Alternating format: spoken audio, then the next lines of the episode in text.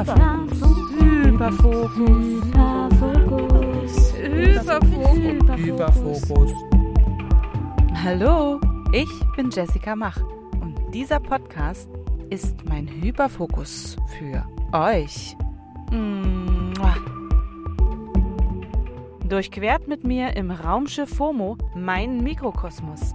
Immer auf der Suche nach dem verlorenen Flow entfliehe ich meiner postberlinalen Depression und versuche endlich auf einem neuen Planeten zu landen. Ich kollidiere voller Absicht mit bekannten und unbekannten Flugobjekten und lasse mich fröhlich in schwarze Löcher saugen. Wer will noch mal? Wer hat noch nicht? Nächste Runde rückwärts.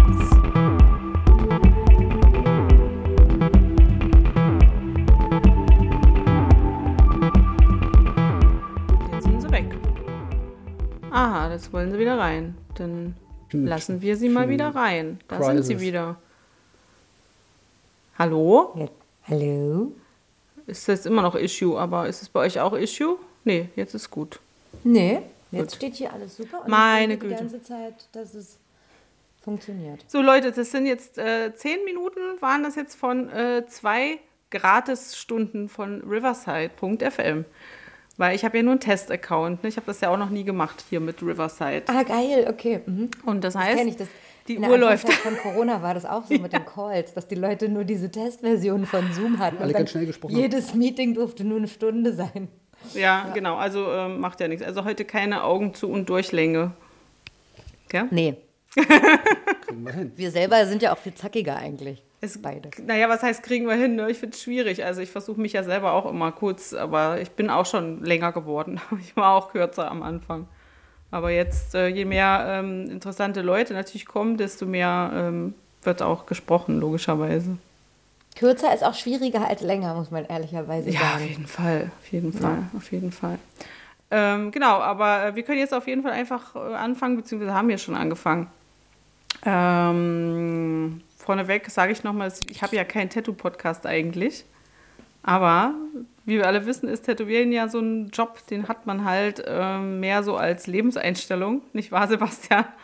Ja, Ja, und es deswegen, gibt keine Trennung Nee, mehr. das kann man, deswegen kann man das nicht abtrennen. Und wenn man hier, ähm, so wie ich, von seinem, ähm, bei mir ist ja immer so mein Mikrokosmos spricht, dann ähm, gehört das natürlich dazu. Deswegen kann ich das nicht ähm, irgendwie außen vor lassen. Und jetzt ähm, bin ich natürlich auch praktisch eingestellt und rede mit den Leuten während dem Tätowieren.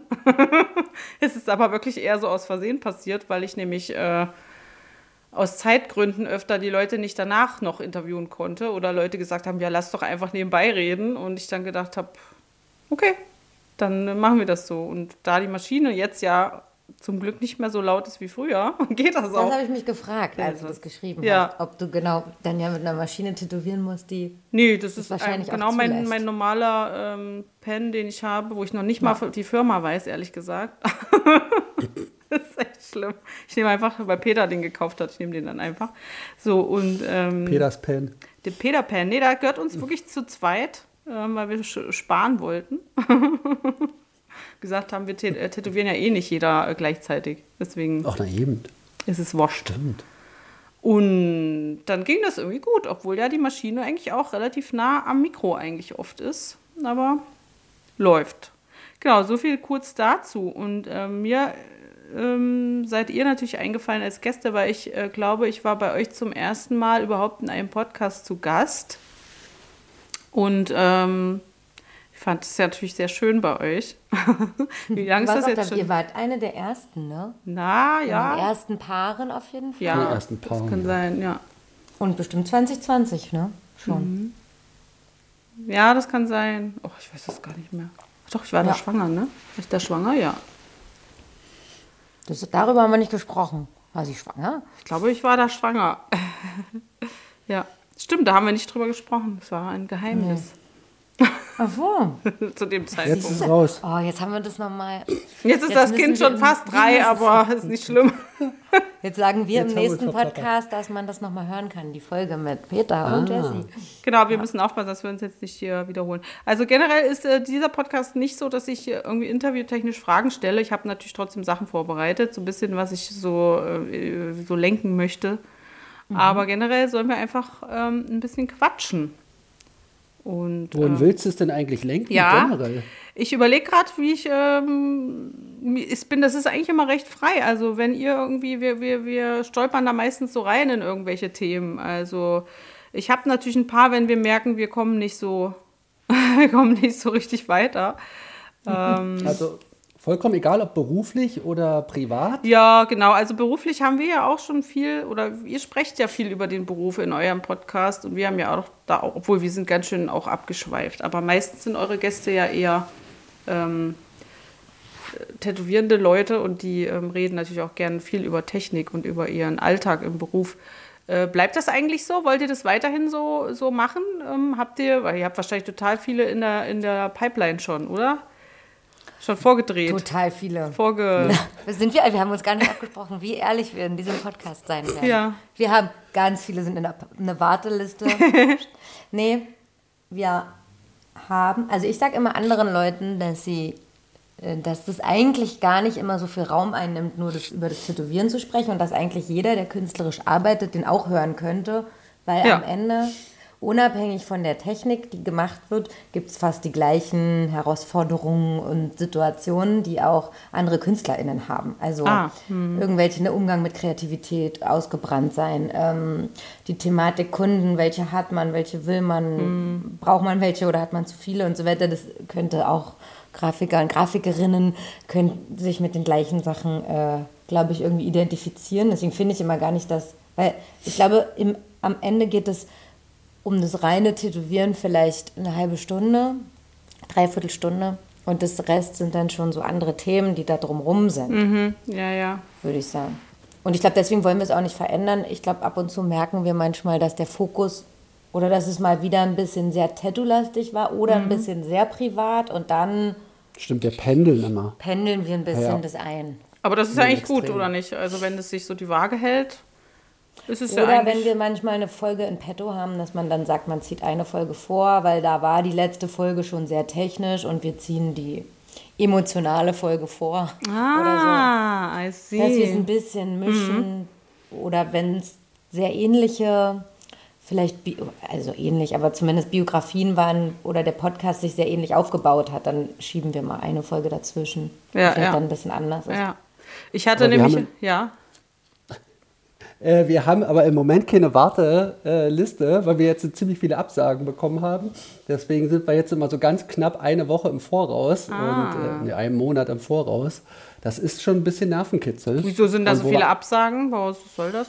Was ist da los? Gutes Thema, das Thema liebe ich, da können wir gleich einsteigen. Okay, was. Ja, das beschäftigt uns natürlich auch. Es ist ähm, Unsicherheit, also nicht, also ich denke dann mal, also Desinteresse, aber das Hauptproblem ist eine Unsicherheit, sich zu zeigen und besonders innerhalb der Tätowiergemeinschaft sich zu zeigen, ist anscheinend diese Problematik. Ähm, und besonders von weiblicher Seite. Oder sehr auffallend im letzten Mal drei, vier Tätowiererinnen, die abgesagt haben. Sagen auch immer wieder mal Männer an, ab. Aber das ist jetzt schon sehr gehäuft. Darf ich jetzt... Wo das Po- ja. ja. Darf ich mal wissen, sind das, ist es das äh, irgendwie eine Altersgruppe oder so? Also oder welche, die länger oder kürzer tätowieren oder so? Hat das damit irgendwie zu tun? Oder? Also obwohl es ist jetzt, wenn man es jetzt wahrscheinlich ein bisschen ähm, empirisch quasi, es ist ja empirisch, ist es noch nicht, aber wenn man es mal zusammenfassen würde, genau, sind es überwiegend weibliche und es ist überwiegend die Generation von Unter 20 Unter- Jahre Tätowierer. unter 20 Jahre, aber über acht. Fünf bis acht Jahre. Ah, das also ist- okay. eher auch deine, glaube ich, ne? Ähm, Tattoo-Generation. Ja, also ich bin jetzt, glaube ich, bei, warte mal, jetzt kann es noch nicht so richtig, ich glaube bei 16 Jahre bin ich jetzt. Aber so, so du und noch ein bisschen jünger sozusagen, so die, Aha. also die ambitioniert, und das ist natürlich, weil wir, wir haben ja auch eigentlich immer versucht, ähm, diesen Wechsel irgendwie sicherzustellen, Ja, dass ja, es sehr ja. ausgewogen und heterogen wird, auch in den Geschichten, auch in den Altersgruppen, in den Geschlechtern und so weiter. Und es lässt sich überhaupt nicht so einfach aufrechterhalten, weil vor allen Dingen die ambitionierten und sehr interessanten Tätowiererinnen Mhm. ja. ähm, sich nicht, vielleicht, wissen ist eine These, sich nicht trauen, ähm, ja, sich dann so zu zeigen. Ich Oder- kann mir vorstellen, also wenn das zum Beispiel Leute sind, die sich ähm, Instagram oder so gut präsentieren, vielleicht ist das so? Würdet ihr sagen, das könnte passen? Dass es ähm, ähm, schon welche sind, die ähm, also da sehr aktiv sind, jetzt auf Insta zum Beispiel? Dass sie, ja. weiß ich will nur darauf hinaus, dass Leute dann gerne das unter Kontrolle haben, was sie von sich ähm, preisgeben und wie genau. Und wenn sie in so eine Interviewsituation kommen, könnte es natürlich sein, dass sie sich dann, ähm, wie ihr sagt, unsicher fühlen, weil sie nicht wissen, ähm, es kommt denn da auf mich zu und hinterher erzähle ich was, was irgendwie ne, so aus dem Moment heraus dann vielleicht im Nachhinein betrachtet nicht, nicht so meinem, meiner Policy entspricht oder so. Weißt du? Weil das habe ich jetzt schon öfter auch von, von InfluencerInnen gehört, mit denen ich gesprochen habe, dass die gesagt haben, ähm, das ist das, der größte Punkt, dass du wirklich ja alles genau entscheiden kannst vorher, was du wie und also wie du dich zeigst und präsentierst und ähm, die ganz oft nicht solche Interviewsituationen mögen, weil sie das nicht kontrollieren können, ne? weil das ja wirklich so ein man kann halt mal ausrutschen auf der Bananenschale so, ne? Und dann ist es halt passiert und dann ist es natürlich unangenehm, wenn du hinterher sagst, ah, könnt ihr das irgendwie rausschneiden oder äh, äh, ne, mhm. so das dann will man lieber gar nicht erst in die Situation reinkommen. Also ich glaube, das könnte schon auch ein Punkt sein, warum. Ähm ist nicht. Total.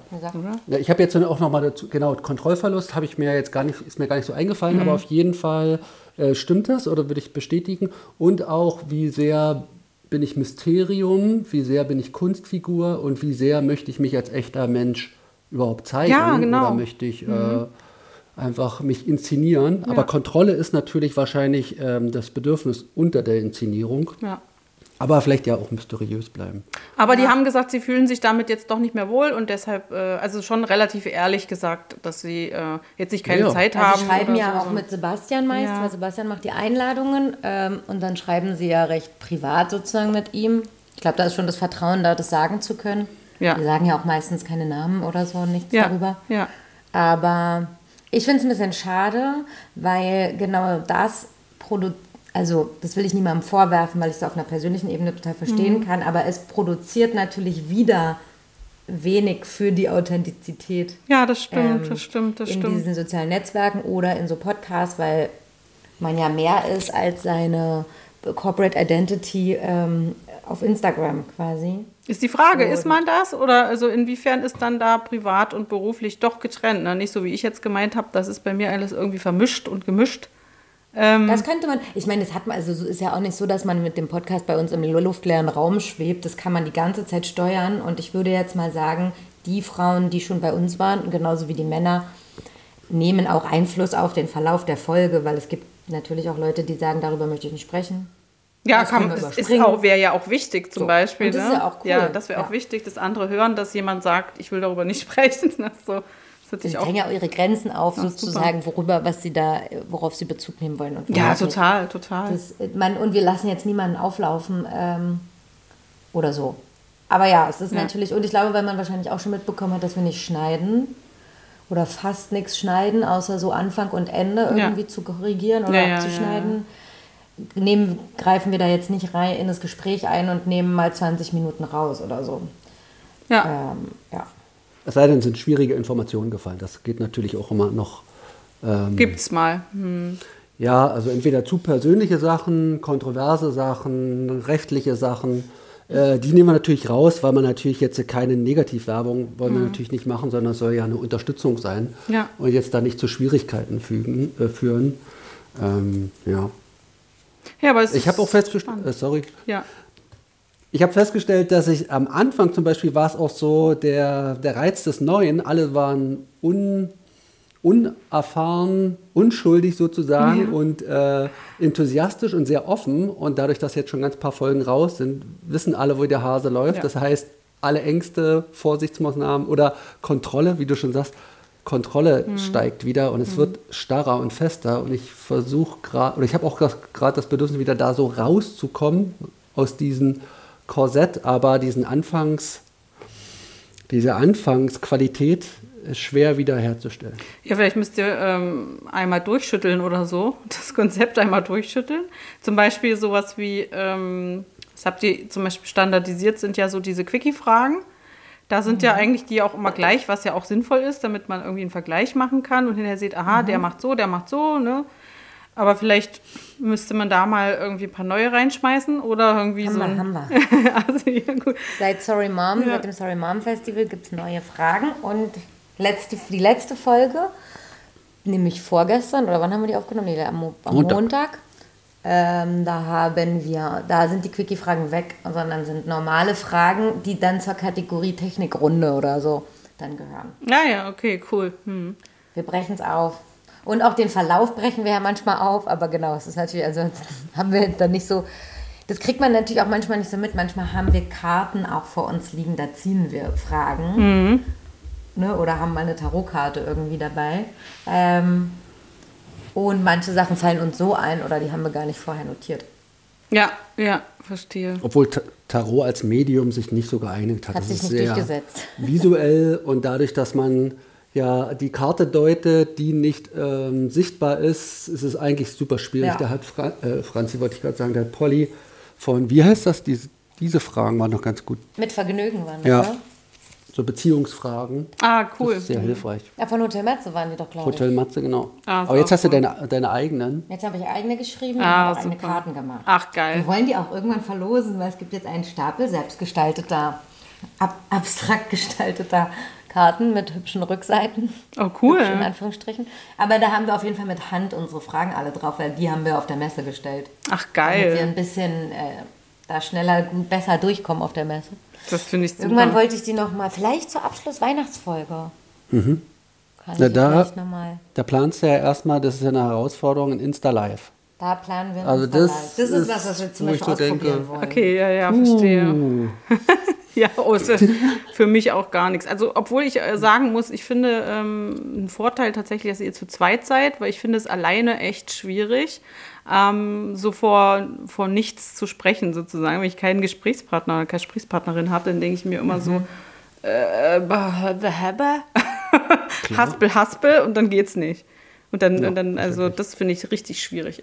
Es sei denn, ich gehe spazieren zum Beispiel draußen, das geht dann wieder, wenn ich mit dem Hund unterwegs bin und rede dann einfach so beim Spazieren, dann geht es auch wieder. Ne? Aber dann sich so hinsetzen und dann so sich selber angucken und dann was sagen, oh, also das finde ich super schwierig. Also keine Ahnung, ich habe mal gehört, man soll sich so ein, ein Foto von einer Freundin hinter seine Kamera kleben, dass man quasi die anguckt und so tut, als würde man mit der sich unterhalten. Okay. So als- also wenn man alleine auch. ja, genau, so als Ja Technik. gut, in die Situation kommen wir natürlich Nee, nicht. kommt ja nicht. Also ich finde das, Außer, nee, eigentlich nie.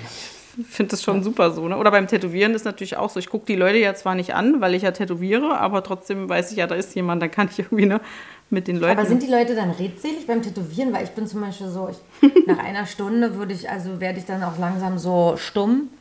Nee, es ist. Stunde tätowieren und Das, rede nicht mehr. das, so das weiter. müssen die sich ja natürlich aussuchen, ne? ob die das machen wollen oder nicht. Also ich habe ja ähm, auch viele, wo ich einfach mit denen auch spazieren gegangen bin oder wo ich irgendwo saß oder die besucht habe oder keine Ahnung. Also es ist ja super unterschiedlich. Aber es gibt Leute, die finden, also die reden sowieso beim Tätowieren lieber, damit sie ähm, sich ablenken können. Und die, die ich jetzt ähm, hatte, das waren auch welche, die meistens sehr stark für ein Thema eintreten wollten. Ne? Und die, die hatten so ein leidenschaftliches Thema einfach. Und da haben die sich da so reingeredet, dass sie dann hinterher gesagt haben, oh, ne, ich wurde tätowiert. Ich hatte jetzt eine Folge, da habe ich mit einer gesprochen, da war die Tätowierung schon längst fertig. Ne? Und wir haben immer noch gequatscht. Also ich habe dann irgendwann zu ihr gesagt, ey, ja, die Tätowierung ist fertig und so, wir müssen jetzt noch, ja, aber ich wollte noch das sagen und dies und das. Und dann war es halt irgendwie so völlig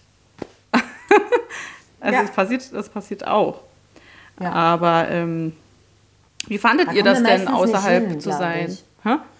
Wie fandet ihr das denn, ähm, nicht im Studio aufzunehmen? Wie war das denn für euch?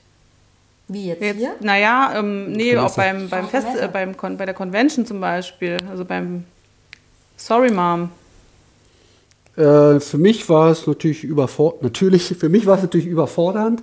Ähm, ich habe erstmal nur Nachteile gesehen. Okay. Also erstmal nicht den intimen, sicheren Rahmen, den Ja. ich jetzt von meinem Studio kenne. Dann die Reise, dann der ganze Trubel. Also wir hatten von Dennis und Sabrina äh, einen VIP-Garderobe-Bereich bekommen, der außerhalb der Messe war. Das war schon äh, sehr angenehm, um einen ruhigen Aufnahmeort zu haben.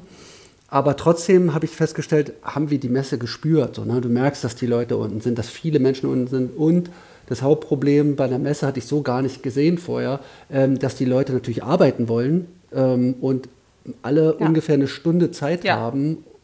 So mit Äh, eingeplant einfach irgendwie. Genau, entweder war, genau, entweder war der letzte Gast hatte sieben Kunden davor und ist total fertig äh, hochgekommen.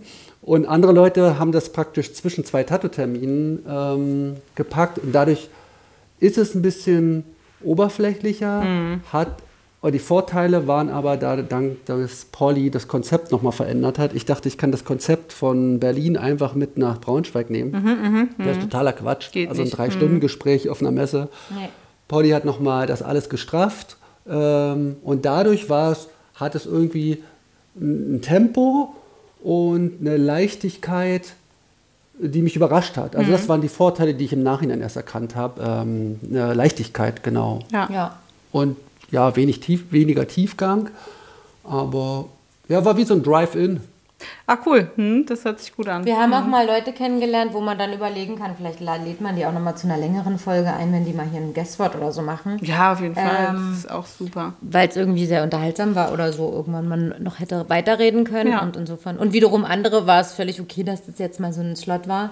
Ähm, ja, es will ja auch nicht jeder drei Stunden so viel von sich erzählen. Also, Manche schon. Also ich hätte ja fünf Stunden reden. Nein, Quatsch.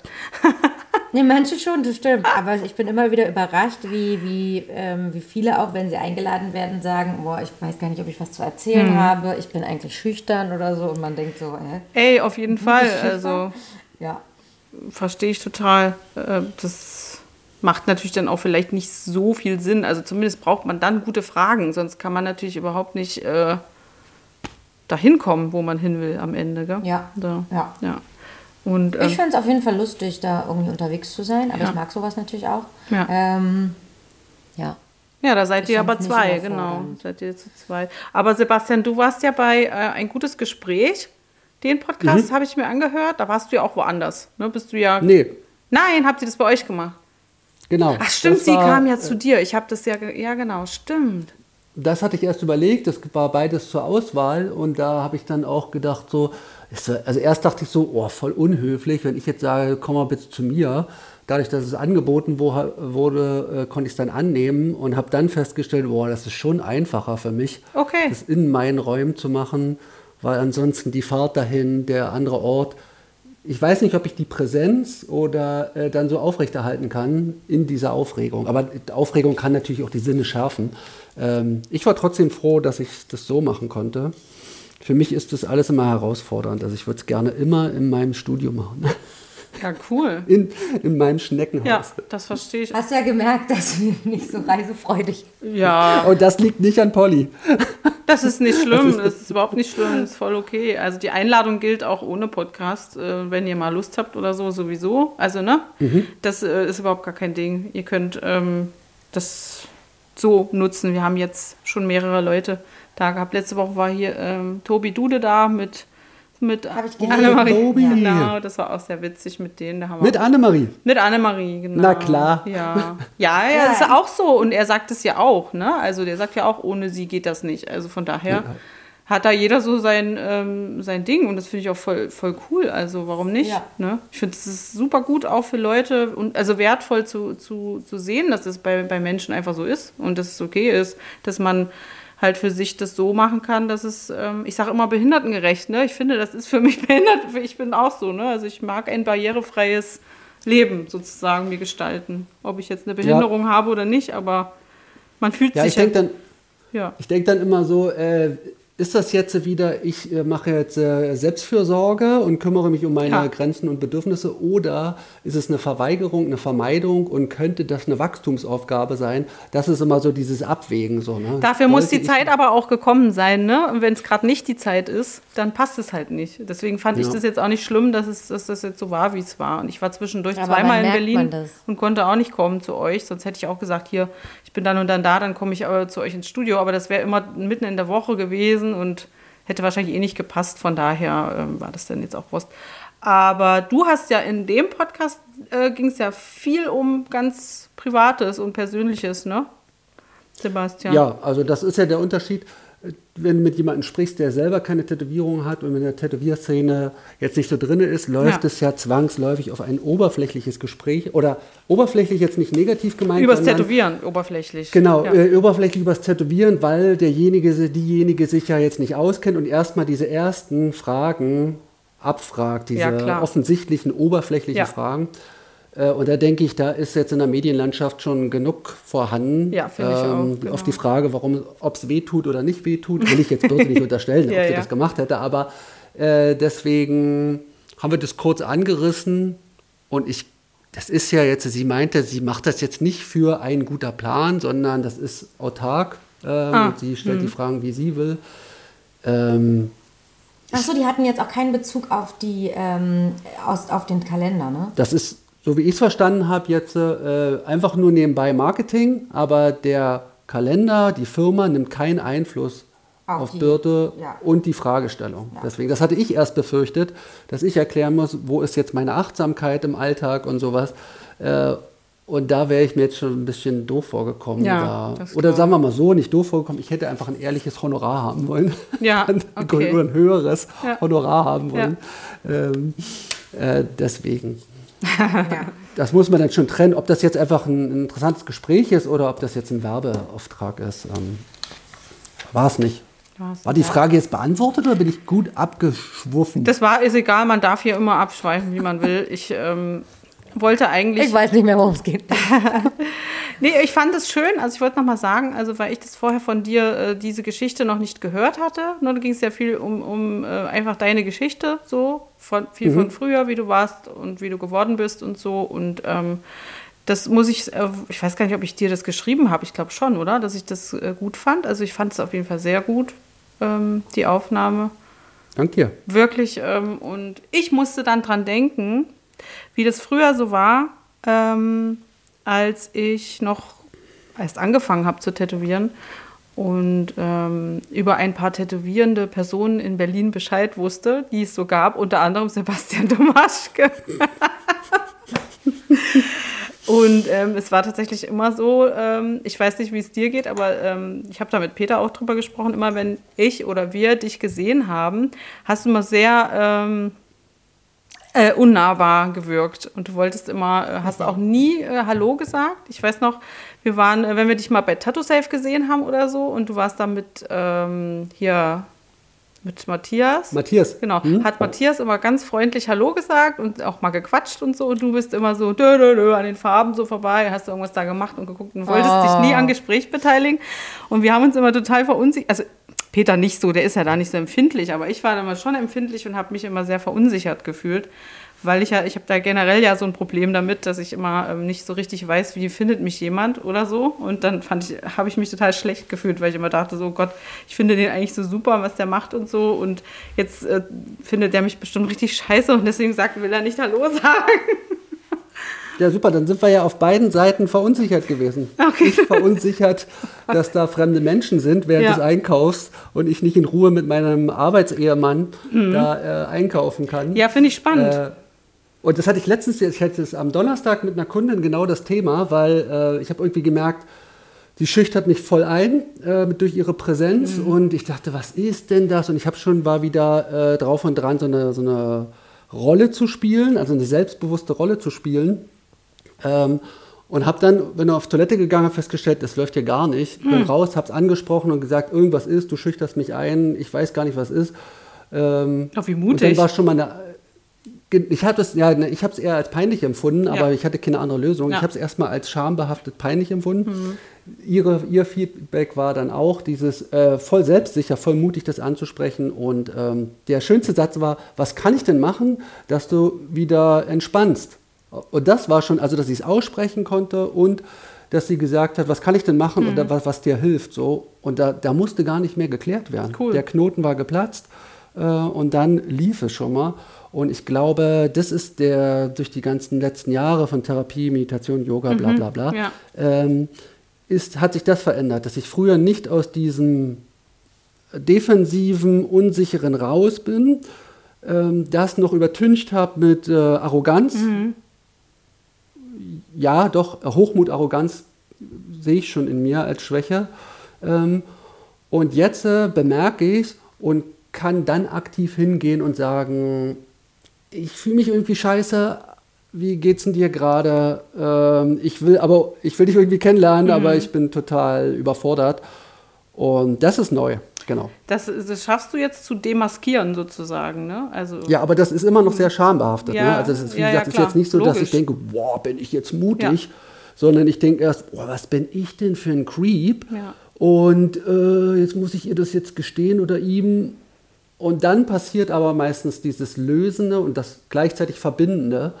Äh, und das hat sich jetzt so ein bisschen etabliert und werde dann natürlich mutiger, weil ich das genau das kenne ich. Das ist ja der Ruf früher. Ja, dieses, genau.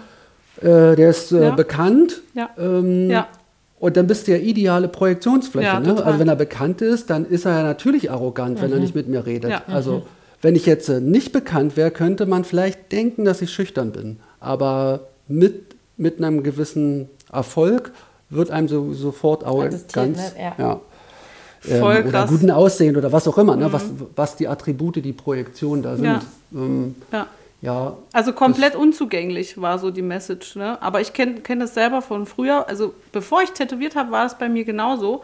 Aber mit dem Tätowieren habe ich total, also, oder was das Thema betrifft, bin ich total so demütig geworden. Ich war immer noch die auf der Tanzfläche, die immer so böse geguckt hat und bloß kommt keiner mich ansprechen. Aber wenn es um mhm. Tätowieren ging, war ich auch immer so, oh, ich bin eigentlich ganz klein und ich kann eigentlich noch nicht so was und ähm, darf ich mal gucken und so und, und oh mein Gott, den kann ich nicht ansprechen, weil der, äh, was auch immer, ne? Also ich habe, ich fand das ja völlig krass. Ich gab ja total viele tätowierende Personen, wo ich dachte, ähm, es, also auch bei weiblichen tatsächlich, auch weiblichen Tätowierern zum Beispiel, war das auch öfter so, wo ich genau weiß, die kannten mich oder wir haben uns schon mal zu, zu gesehen oder sogar schon mal mit gleichen Leuten irgendwo gegessen oder irgendwas. Mhm. Und trotzdem war das dann immer so unangenehm, wenn man sich alleine irgendwo gesehen hat und wusste dann nicht, oh, soll man jetzt Hallo sagen oder sich verstecken oder so.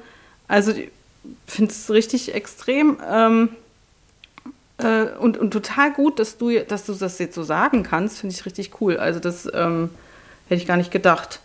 Das, naja, das jetzt nur durch mit Hilfe von vielen ja, Menschen. Ne? Und ja, ja. Äh, jetzt ist jetzt nicht das natürliche Älterwerden und weiser werden, sondern das ist ja harte Arbeit mit verschiedensten Menschen oh, zusammen, yes. die gut ausgebildet sind. Und das, äh, wie ist denn das eigentlich für dich, du als extrovertierte Person? Weil ich habe es immer, der Ansatz ist immer noch, mhm. ich treffe jemanden im Kiez, einen Kollegen, Kollegin, äh, sind ja ganz paar in meinem Kiez. Und der erste Impuls ist erstmal äh, verstecken. Mhm. So, Hast du das, ist das bei dir, Polly, auch so? Ja. Aber du bist doch eigentlich hier extra. ja, ich habe andere ähm, Bewältigungsstrategien. Aber du, wenn du jemanden kennst, den du triffst, jemanden kennst, den ist nicht, oh also, geil. Ich, ich, war ja im KDW vor ein paar ja. Wochen, da habe ich ja Sofa gesehen. Ja. Die Tätowiererin, mhm. Sofa Oblina. Mhm. mhm. Und äh, ich folge der schon ganz lang, mhm. weil die ja früher auch Make-up-Artist und so mhm. war. Kenne ich auch, ja. Und, ähm, und dann habe ich sie gesehen und eigentlich weiß ich äh, von auch vielen Menschen um einen herum, dass die äh, nett, äh, eine liebe, freundliche Persönlichkeit sozusagen ja. ist. Aber erstmal war ich so ein bisschen an den anderen Kleiderständern und auch nicht, und dann, ich wollte auch nicht stören, dann war sie, glaube ich, mit ihrer Familie oder so da. Äh, und dann war ich so ganz defensiv. Und gleichzeitig aber mein extrovertierter Drang, Mensch, man müsste doch mal, hallo, mhm. Mensch. Mhm. Aber wir kennen uns eigentlich gar nicht wirklich. Mhm. Also ich glaube, wir kennen uns, wir wissen schon jetzt jeder, wer, wer ist voneinander, aber wir haben uns, glaube ich, noch nie begegnet und lange gequatscht oder so. Und dann war ich so, aber ich wollte auch nicht weggehen aus der Abteilung. Weil das ich wollte eigentlich wenigstens mal Hallo sagen. Und dann hatte ich aber telefoniert, sowieso. Und die Chance habe ich genutzt, glaube ich, dass ich telefoniert habe. Und dann konnte ich vorbeilaufen und einfach, hey, cool. machen. Mhm. Ja. Aber ich muss, also, aber ich hätte nicht den ich hätte nicht stehen bleiben müssen, nee. ich habe ja telefoniert. Mhm. mhm. Da konnte, also ich habe mit geredet und bin dann und so, hi. Ja, das ist, ist aber auch so, genau, das kann nee, man. Das war nicht, nee, aber kann man gut machen. aber das, das Inszenierte mache ich nämlich, wenn ich in Restaurants gehe mhm. und wenn ich keine Brille auf habe und ja nicht weiß und nicht weiß, wo die Leute am Tisch sitzen. Das ist meine Horrorsituation, ja. reinzugehen und dann so, jetzt sieht man es nicht, wenn man das nur hört, aber dann so zu gucken, so blöd durch die Gegend zu gucken und die nicht zu sehen, dann kneift man so die Augen, weil man nicht sieht, sitzen die da an dem Tisch da hinten. Sieht aus wie ein kleiner Maulwurf. Das kommt mir Genau, aber bekannt deswegen vor. Das hast du schon mal Nehme ich erzählt. mein Handy Ja. und mach so. Aha. Da gehe ich dann so rein und dann so, ich muss erstmal nach meinen Leuten gucken und dann, ah, da hinten sitzen sie, hi. Und dabei lege ich dann schon auf. So. Ja. Oder gestern bin ich auf eine Party gegangen mit meinem Freund.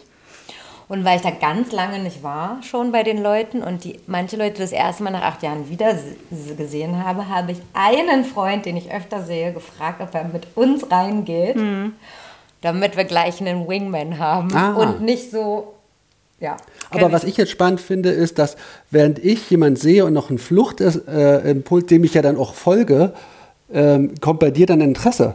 Ja, ich will eigentlich mich, ich will eigentlich Hallo sagen. Und dann muss ich Das mit den anderen mir. Issues klarkommen, sozusagen. Ah. ja. Tja, Sebastian, es war dann viele Jahre später übrigens, das äh, kann ich jetzt noch abschließend sagen, als ich, ähm, als wieder so eine Situation mal war, da hatten wir ja Sonntagsstraße des La Uma, das äh, Bistro, und da warst du mit Franzi, bist du mit Franzi reingegangen, das weiß ich noch, das war noch recht am Anfang. Und ähm, da hattest du uh, eine ganz andere, eine ganz andere Ausstrahlung irgendwie mit ihr zusammen. Also ihr saht sehr einträchtig aus und ich glaube, ihr hattet keine Schuhe an, kann das sein?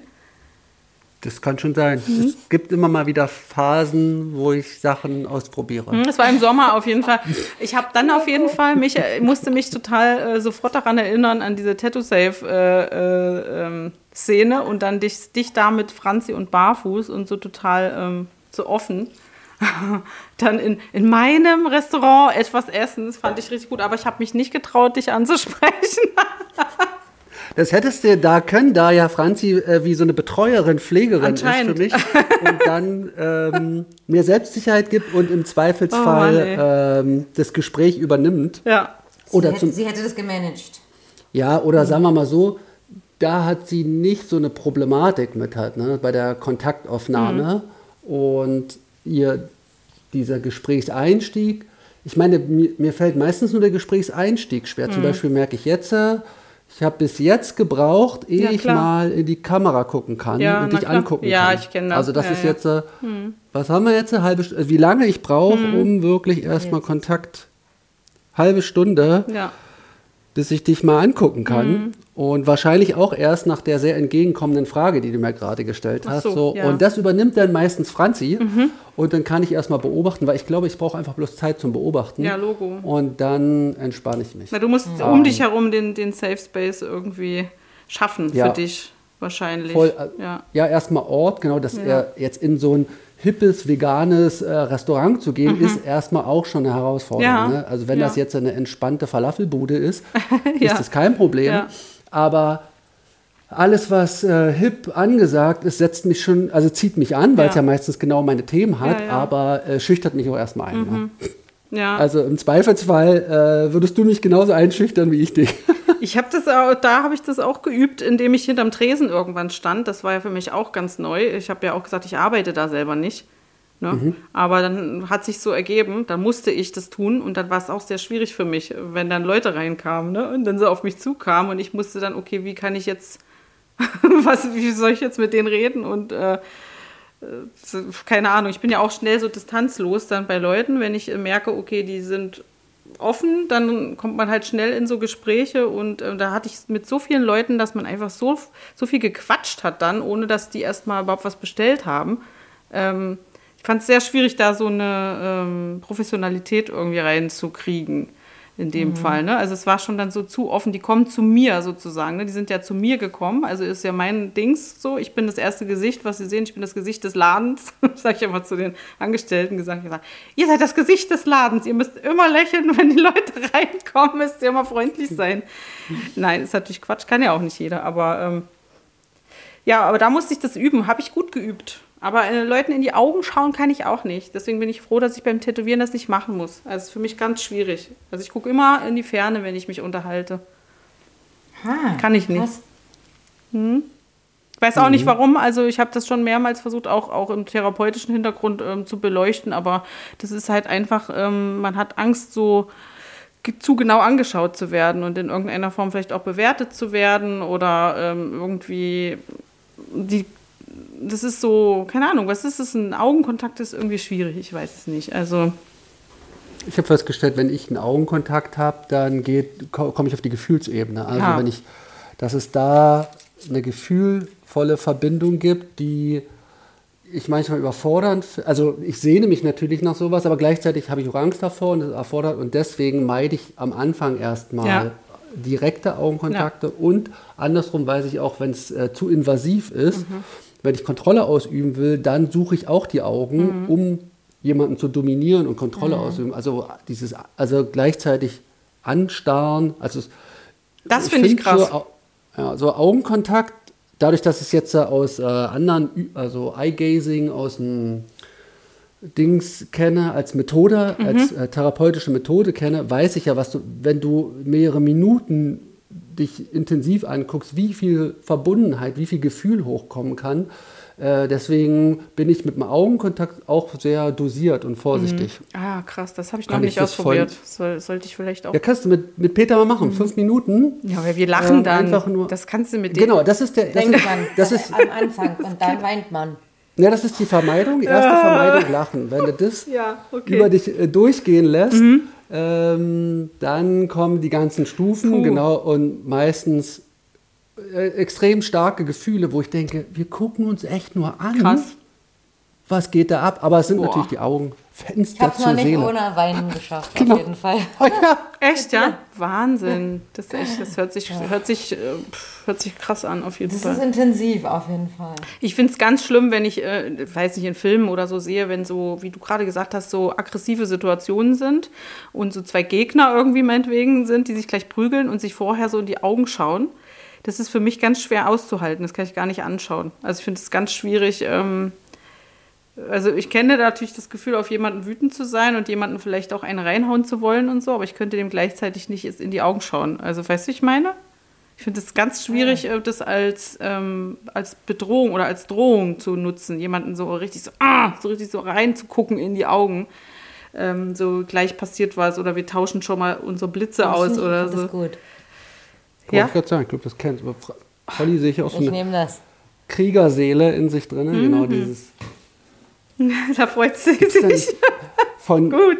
äh, auf der, Ach, da, schön. Die, Maori, die Maoris haben, glaube ich, auch so ein Ritual, wo dann die, wo die ganze Zeit, also nicht kämpfen, sondern nur Augen Oh Gott, aufreißen, Horror. Gebärden machen und ja, stimmt. Mhm. äh, äh, damit praktisch Mhm. ihre geistige oder äh, ihre energetische Präsenz eigentlich nur Ja. wie ein Armdrücken, wie ein emotionales Armdrücken machen äh, und gar keine ähm, körperlicher Kontakt Ja. da ist. Und das reicht schon. Das könnte ich mir auch vorstellen. Boah, ich finde es bewundernswert. Also muss man wahrscheinlich wirklich einfach üben oder so. So wie so Ja, ich vieles. denke wie auch. So vieles. Ich glaube, das war der Friseurberuf, Friseurinnenberuf, Ja. dass man ja die ganze Zeit über den Spiegel die Leute anguckt. Oh, da habe ich letztens drüber Und nachgedacht. die Augen. Hm, das Ja, ist nämlich auch ja immer über sowas. den Spiegel jemanden an. Ja. Der schwächt's ab. Also so wie wenn ich jetzt dich angucke. Ja, ja, ja, genau. Ne, und dann hat man ja immer so erklärt hm, hm, hm, und hat dann in den Spiegel geguckt. Ich habe jetzt letztens das, äh, festgestellt, Einfach? dass gerade diese Spiegelsituation beim Friseur ist für mich ganz schrecklich. Also ich mich mir gegen, die ganze Zeit anzugucken? mir gegenüber zu sitzen und gezwungen zu sein, mehr oder weniger mich anzusehen, finde ich ganz schlimm. Also das ist auch so ein Ding, ähm, das kommt bei mir genauso wie mit diesem Augenkontakt. Also ich kann das auch bei mir selbst, wenn ich so in oder ich beobachte mich ja dann irgendwie so selbst. Weißt du, wie das Gefühl sich selber zu beobachten, ist irgendwie ganz ulkig. Also ich finde es irgendwie ganz merkwürdig. Und dann habe ich mich gefragt, ob das für die Friseurmenschen denn wichtig ist, ähm, dass der Spiegel da ist. Also guckst du darüber natürlich auch immer von Perspektiven die, die Frisur an oder wo du halt schneiden musst. Weil ich wäre nämlich so jemand, ich bräuchte eigentlich eher einen Vorhang vor dem äh, Spiegel und würde nur am Ende gerne dann so, so hier ist deine neue Frisur. weißt du? Ja, dann vertraust du natürlich ganz gut, weil ich habe es letztens erst gemerkt, als ich jemandem die Haare, ich schneide ab und zu noch jemandem die Haare. Und da habe ich gemerkt, ja, ich, jetzt brauchen wir eigentlich einen Spiegel, damit ich es dir erklären kann. Weil wenn es irgendeine quasi technische Raffinesse bedarf, dann ist es schon wichtig, dem Kunden zu zeigen, guck mal, wenn ich das so mache, dann passiert das. Aber brauchst du das so, zum Arbeiten? das. Bräuchte man, also muss man. Während der, ja. der Beratung? Nee, wenn du schneidest, brauchst du den Spiegel als Friseurin. Ja, weil ich gucke Ja. ja. rein Okay. und kann nur so symmetrisch sehen, Ja, also macht schon Sinn. gleich Ja. lang, wie ist es von vorne, habe ich jetzt hier schon genug Volumen aufgebaut oder noch nicht. Das sehe ich ja nicht Ja, das sehe ich sonst nicht. Also wie wenn ihr eine Fernwirkung äh, sozusagen braucht oder wenn Ah. ihr euch jemand auf die Bank stellt oder Mhm. kurz gerade von hinten gucken oder wenn man was Symmetrisches anpassen muss. Hm. Ja, Ja, Ja, ist verrückt, nee. ist verrückt. vielleicht ist es auch nur Gewohnheit. Aber um jemandem was zu erklären, braucht man es auf jeden Fall. Hm. Danach könnte ich auch erstmal alleine schneiden, ohne Spiegel, aber sonst. Genau, also für mich wäre es cooler. Ich habe auch eine Friseurin, ähm, die nicht gerne spricht beim, äh, beim Arbeiten, was ich auch total super finde. Also das finde ich gut von ihr, weil ich mag die Gespräche oft nicht beim, beim Friseur. Also es ist mir ähm, dann wieder komischerweise nicht deep genug. Also es ist auch wieder komisch, aber es ist halt einfach zu kurz, ne? Und dann kommt man irgendwie nicht so rein, dann ist es halt so de de de de de de, aber am Ende hat man nicht wirklich was ges gesagt, ne? viel geredet, aber nichts gesagt. Und ähm, also für mich wäre es echt cooler, so Vorhang und dann einfach, ich höre irgendwas mir auf meinen Hör Kopfhörern oder so. Das ist ganz Man assi. könnte so eine Jalousie anbauen. Kann man den Kunden fragen, ob man kurz die runterlassen Darf ich mal kurz gucken? Genau, das wäre gut. Oder, oder man muss so eine Brille aufsetzen, so eine kleine, so wie beim Solarium, die so ganz dicht ist. Ja, stimmt. Ja. Zum Thema äh, Smalltalk fand ich Franzis Impuls ganz gut Ja. oder ihre Methode, den, weil ich glaube, alle, ich weiß gar nicht, ob alle das langweilig besch- äh, finden, Smalltalk. Und sie meinte, das Beste ist immer einfach nur zuhören. Also, Auf jeden indem Fall. Man den mitmacht, den Smalltalk verlängerst, ja. Richtig. Aber das fand ich auch äh, spannend, als ich es dann die erste Mal ausprobiert hat, wirklich die Leute nichts zu sagen, in die Augen zu gucken, nett zu wirken Mhm. und dann ist der auch weg. So, Aber das ist auf Oh Gott, jeden das Fall auszuhalten. das Das auszuhalten, wäre schwer für mich, ja. nicht mitzumachen, ja. ohne unfreundlich zu wirken. Aber hast du das schon rausgefunden, therapeutisch, was, warum du dich da nicht so gerne beobachtest oder angucken magst? Ja, ach, das kann man am Ende ja mit, mit vielerlei Sachen äh, sozusagen erklären. Und das ist aber immer ja so ein Mix letztendlich. Ne? Also bei mir ist ja dieses ADHS halt so ein großes Thema und da gibt es eben viele Unterschwierigkeiten, sage ich jetzt mal, wie auch dieses ähm, äh, immer Angst haben, äh, sozusagen bewertet zu werden. Äh, ne? Dieses RSD, wo ich immer noch nicht die super gute äh, Übersetzung weiß, Rejection, Dingsbums, irgendwas, keine Ahnung.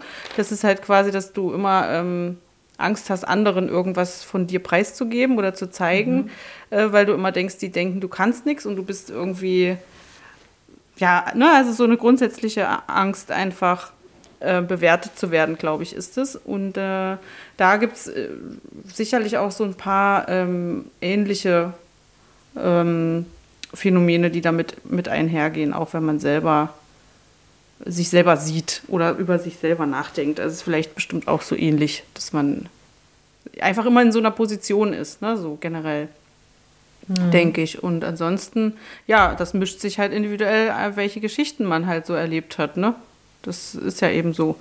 Und was das dann äh, halt ausmacht. Und ähm, viel ist es in so einer Friseursituation zum Beispiel auch, wenn da noch mehr Leute sind. Ähm, es müssen, wenn ganz viele Leute sind, macht es mir nicht so viel aus, weil dann ist es wieder wie so eine Knete. Dann ist es nicht so schlimm, weil das ist dann nicht so, da sehe ich nicht so einzelne Personen, die mich eventuell anschauen oder irgendwas über mich denken oder so. Aber wenn so ganz wenig Leute da sind und ich denke dann, mal, ah, jetzt hat die da hinten das und das und jetzt guckt die da und das ist das und so, dann ist es natürlich auch so ein bisschen irgendwie eine Reizüberflutung. Ähm, weil ich über, über einzelne Personen zu viel gleichzeitig nachdenken muss. Also es ist schwierig einfach manchmal so. Das äh, kann, können auch Situationen sein, wie gestern waren wir auf so einer Schulveranstaltung. Ähm, da waren einfach viele Leute und dann gibt es so enge äh, Flure und alle äh, drängeln sich da durch und dann hat man zwei kleine Kinder. Der, das eine geht in die Richtung, das andere in die Richtung. Da ist für mich mein Hirn explodiert. Also das, das schaffe ich nicht.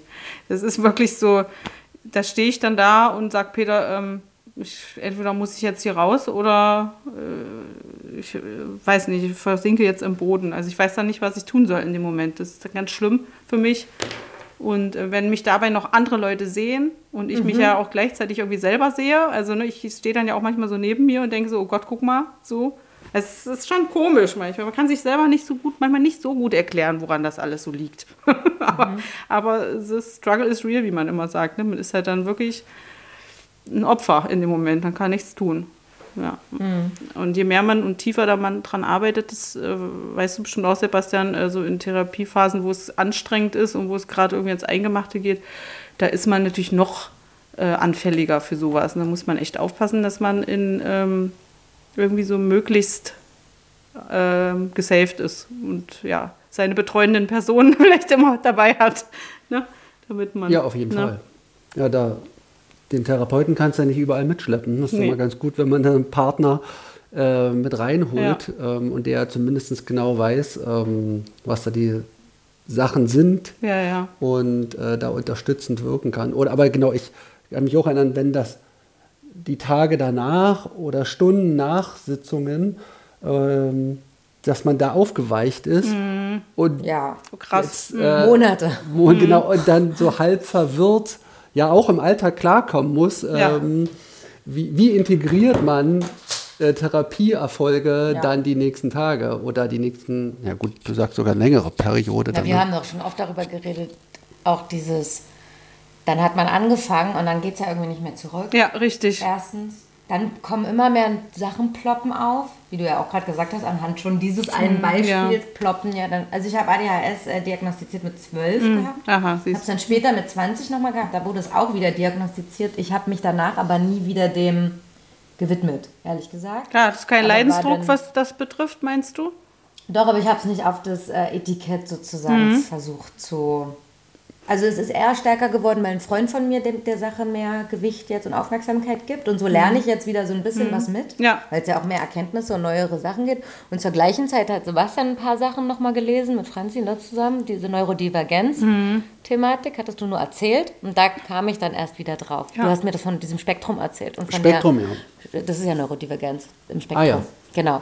Und ähm, Oh, ich sehe, ihr müsst noch sehr viel Psychoedukation äh, ja, erlangen, ihr zwei. Ja. ähm, nee, aber da wollte ich, ich habe da ehrlich gesagt nicht keinen großen.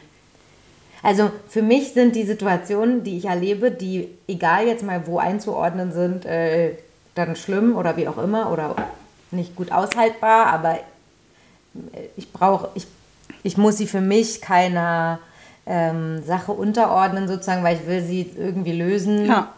Mit allen Möglichkeiten, die einem von Körperarbeit bis, keine Ahnung, Therapie halt zum, Ja. zur Verfügung standen. Aber ich fand auch, dass es erstmal, oder ich finde immer noch, es gab, gab eine Erstverschlimmerung und dann, dann hatte ich das Gefühl, ich habe mich so glatt geschliffen an allen Ecken und Enden, dass ich super aware durch die Gegend gelaufen bin. Nicht zu laut, nicht zu streng, nicht zu das, nicht zu so. Aufpassen, dass ich niemand nicht übergriffig bin, was ich sehr war. Aber hast du dich selber da reguliert oder hast du geguckt? Total. Ach so. Und dann habe ich irgendwann das Gefühl, jetzt bin ich nicht mehr, also jetzt sind drei Jahre um, Ja. jetzt habe ich alles viel getan und jetzt, wann, wo bin ich jetzt nochmal ich? Also Genau, das ist nämlich die Frage, weil eigentlich musst du ja auch dein Außen anpassen und nicht dein Innen, ne? Also ich sage jetzt mal so, ja, ich habe erstmal mein Innen angepasst, Ja, weil ich sehr, ja. sehr an, äh, im Außen bin.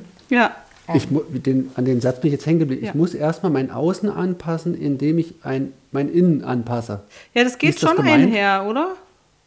Ich weiß noch nicht genau, wie es gemeint ist. Was, was ist Achso, das du meinst Außen? jetzt äh, von mir aus der Satz, genau. Also ähm, bei mir ist es so, dass ich, also sagen wir mal, gehen wir mal so vom, vom Anfang. Ich meine, ich bin ja spät diagnostiziert. Ich bin jetzt äh, dieses Jahr erst diagnostiziert worden. Das heißt, ich renne damit mein Leben schon rum und wusste davon nichts im Prinzip. Ne? Und ähm, wusste auch darüber nichts, was ich dann rausfinden musste. Also man muss erstmal wirklich sich auf den Stand bringen, was ist das denn überhaupt und was macht das mit mir und was brauche ich. Und ähm, wieso ist es quasi in Situationen ähm, schwierig und in anderen Situationen nicht? Und es ist eben tatsächlich so, dass es viel von außen, vom Außen abhängt. Das heißt, wenn zum Beispiel Ki- Kinder in die Schule kommen, äh, und die haben, du wirst ja mit ADS, wirst ja geboren, du hast das ja halt einfach. Du hast das oder hast es nicht, ne? So. Und dann kommst du in die Schule, hattest vorher eigentlich äh, ein, ein schönes Leben, alles war eigentlich gut und dann ähm, musst du aber auf einmal ganz viele Sachen. Du musst da sitzen, du musst zuhören, du musst lernen, du musst, musst, musst, musst, musst. Und dann sagt dein Gehirn irgendwann, so, kriege ich nicht mehr hin. Da merken die Eltern, okay, der hat Schwierigkeiten, Hausaufgaben zu machen.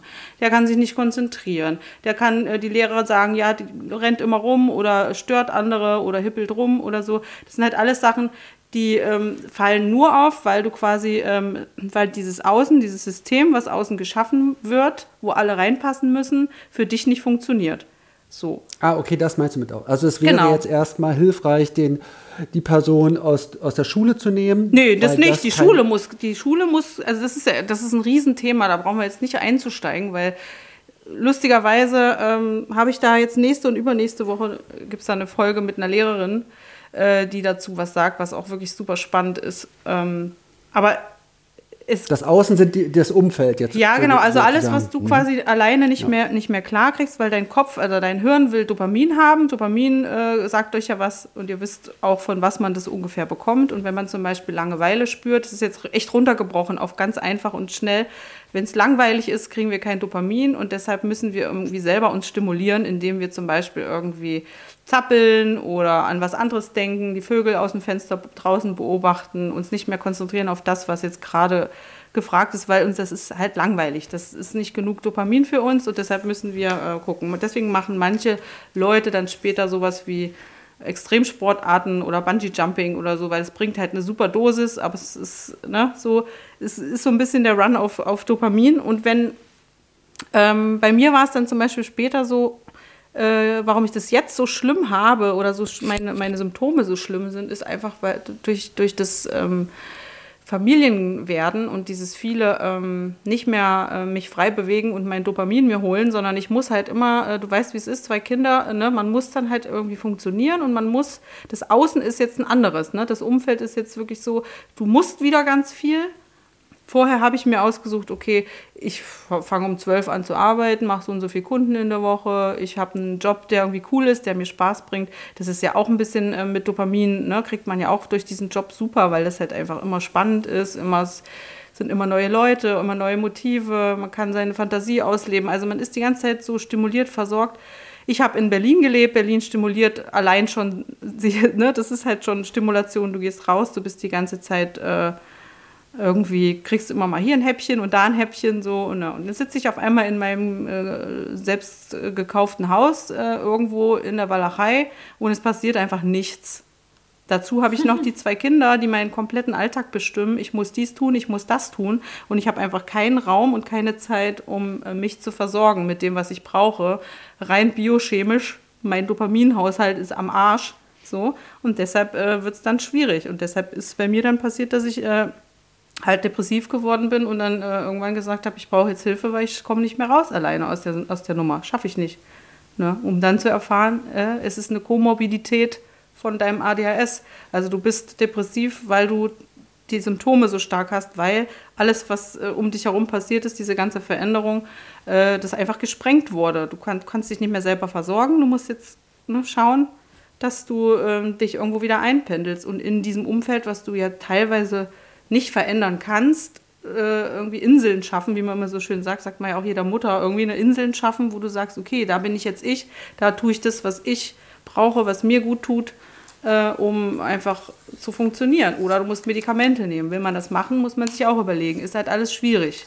So, da kommst du halt rein und bist erstmal durchgeschüttelt. Ne? Letzten 40 Jahre, alles klar. Jetzt weiß ich, warum ich dies gemacht habe und das gemacht habe. Jetzt weiß ich, warum ich so bin und so bin. Äh, ganz schön krasser Prozess auf jeden Fall. Und ähm, ich war ja so wie Polly, als wir in Berlin gewohnt haben und vor allem als wir keine Kinder hatten, war für mich alles tutti frutti. Also da hatte ich zwar so ein paar Schwierigkeiten, aber damit kam ich halt alleine gut zurecht. Da musste ich mich nicht irgendwie in Hilfe begeben. Und jetzt ist es halt so, jetzt geht's halt nicht mehr. Ne? Jetzt ist es dann einfach, also jetzt schon wieder besser, ne? aber es war auf jeden Fall ziemlich schlimm. So. Mhm. Und ja, jetzt habe ich. So habe ich das aber auch. Ja. War, äh, sorry, ich habe den Bitte, nee, weiter. Ich habe, äh, so habe ich das äh, Vaterwerden oder das Familiengründen ebenfalls äh, wahrgenommen, dass das irgendwie eine selbstgeschaffene Krise ist. Ja. Auf einem äh, sehr angenehmen Niveau. Es gibt ja wesentlich drastische Krisen, aber ähm, definitiv eine Krise Ja. und äh, im Nachhinein auch nur gesehen, naja, der, der Benefit oder das, wo es hinführt, ist auf jeden Fall eine Bewusstwerdung, Ja. weil davor war alles unbewusst und dementsprechend jetzt nicht so problematisch. Und dann äh, sich mit seinem inneren Kind, seiner Kindheit, äh, seinen Problematiken, alles zu beschäftigen, das kam nur durch die Kinder. Ja. Und Und un- hatte dazu Ungefragt, ne? Ungefragt. ja, un, Ja, ungefähr, genau. Ich denke mal so, wenn Leute sagen, ich muss ja jetzt nicht jeder Kinder kriegen, um ins Wachstum zu kommen, nee. dann denke ich, naja, dann war vielleicht mindestens eine therapeutische Sache mhm. äh, nebenbei, äh, um das vielleicht ähm, auszugleichen. Mhm. Und dann fiel mir auf, äh, ja, therapeutisch, da bestimmst du den Termin, die Länge oder äh, und bei Kindern ist es aber 24-7 Ganz und die genau. triggern dich einfach auch mitten in der Nacht, wo du müde bist. Ja. Und äh, das ist nicht ganz das Gleiche. Aber äh, welche jetzt würde mich auch mal interessieren, wie dann praktisch der Wachstum bei, nicht, bei Menschen in dem Alter ohne Kinder vorangeht, ähm, was die für Baustellen mhm. haben. Aber bei uns mit Franzi war es definitiv äh, die Kinder auch. Ja. Bei ihr kam ja Burnout dann auch noch raus, ja. also dieses komplette Aufopfern für die Kinder.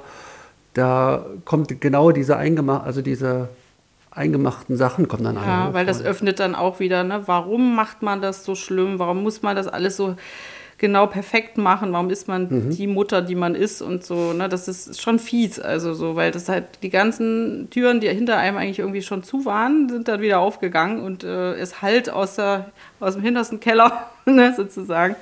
Und ähm, das ist schon, es ist schon ganz schön, ganz schön fies.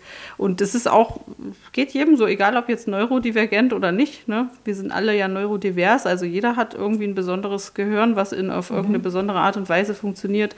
Äh, egal wo auf dem Spektrum, ne? da gibt es ja einfach die verschiedensten. Äh, aber es, das ist wirklich halt einfach erwiesen äh, und das gilt für alle Menschen, dass ähm, wenn du dein Außen für dich ähm, irgendwie gut hinkriegst, zu anzupassen. Also wie ich vorhin meinte, so behindertengerecht, sage ich jetzt mal. Ne? Also ich, ich sage das für mich so, ich versuche mir Barrieren abzubauen, die ich halt habe, ähm, um einfach besser zu funktionieren im Alltag. Und dann habe ich auch weniger so Crashs, wo ich einfach am Tag merke, so, oh, es war schon wieder zu viel, also es ist gerade mal 15 Uhr oder so, ne? Sondern dass man halt einfach ja, so Hürden halt abbaut. Und da können andere, da können halt viele Dinge mit reinspielen. Manchmal ganz praktische Sachen einfach zu sagen. Ne? Äh, zum Beispiel. Ich glaube, da. Achso, sorry. Ja, zum Beispiel äh, habe ich mir eine Haushaltshilfe besorgt. Gesagt, okay, ähm, jemand nimmt mir mal einmal die Woche ein bisschen was ab einfach. Und das ist für mich äh, so, so äh, profan sich das auch anhört, aber das hat mir teilweise das Leben gerettet, einfach weil ich das nicht mehr im Kopf hatte. Selbst wenn ich gesagt hätte, oh ja, äh, mache ich später, mache ich später, habe ich das ja immer noch hier drin, weißt du? Also ja. de, egal was es ist, liegt halt rum äh, und mir ist es eigentlich egal, wenn es zwei Jahre. Genau, aber es ist immer dieses, ah, du kriegst es nicht hin, du schaffst es nicht, ja. du bist faul, äh, was immer was alles so äh, Glaubenssätze sind, die man halt über seine Jahre so angesammelt hat, äh, die sind auf einmal ganz schön laut, ne? Und wenn du dann einfach sagst, Total. cool, ich rufe mal die an, die kommt vorbei, ich, ich darf einen Wunschzettel schreiben, was äh, für mir wichtig ist, das ist halt auch eine super Haushaltshilfe. Ne? Also die kommt nicht und macht einfach hier sauber, sondern die sagt, ja, schreib mir einfach auf, was ich schaffe, mache ich noch zusätzlich. Und dann habe ich genau das, was mir gerade im Kopf so bohrt, sage ich irgendwie, ja, das eine Fenster, das sehe ich jetzt irgendwie schon seit Wochen, ist super dreckig, die macht das weg und dann ist es aus meinem Kopf raus. So, weil das ist, klingt so einfach, aber da kann man halt mehrere Sachen, kann man äh, so einfach eliminieren und hat dann wieder ein bisschen mehr frei, so, ne? Also das ist. Das stimmt, aber ich habe zum Beispiel, also da bin ich so ein bisschen 50-50, ja. weil ich ähm, immer dachte, ich weiß auch nicht, wo das herkommt, aber ich hatte einen krassen Treiber in mir, dass ich resilient sein möchte trotzdem. Ich, ich liebe resilient an, sein, ja. Mhm. Und ich merke an anderen Leuten, die alles vermeiden. Und das ist bestimmt ganz oft sehr gut, dass sie das so machen. Ja, ja, ich weiß, was du meinst. Aber ich merke auch, dass es nicht unbedingt, wenn man parallel nicht noch an anderen Sachen ja. arbeitet, führt es nicht unbedingt zu einer Heilung ja. oder dazu.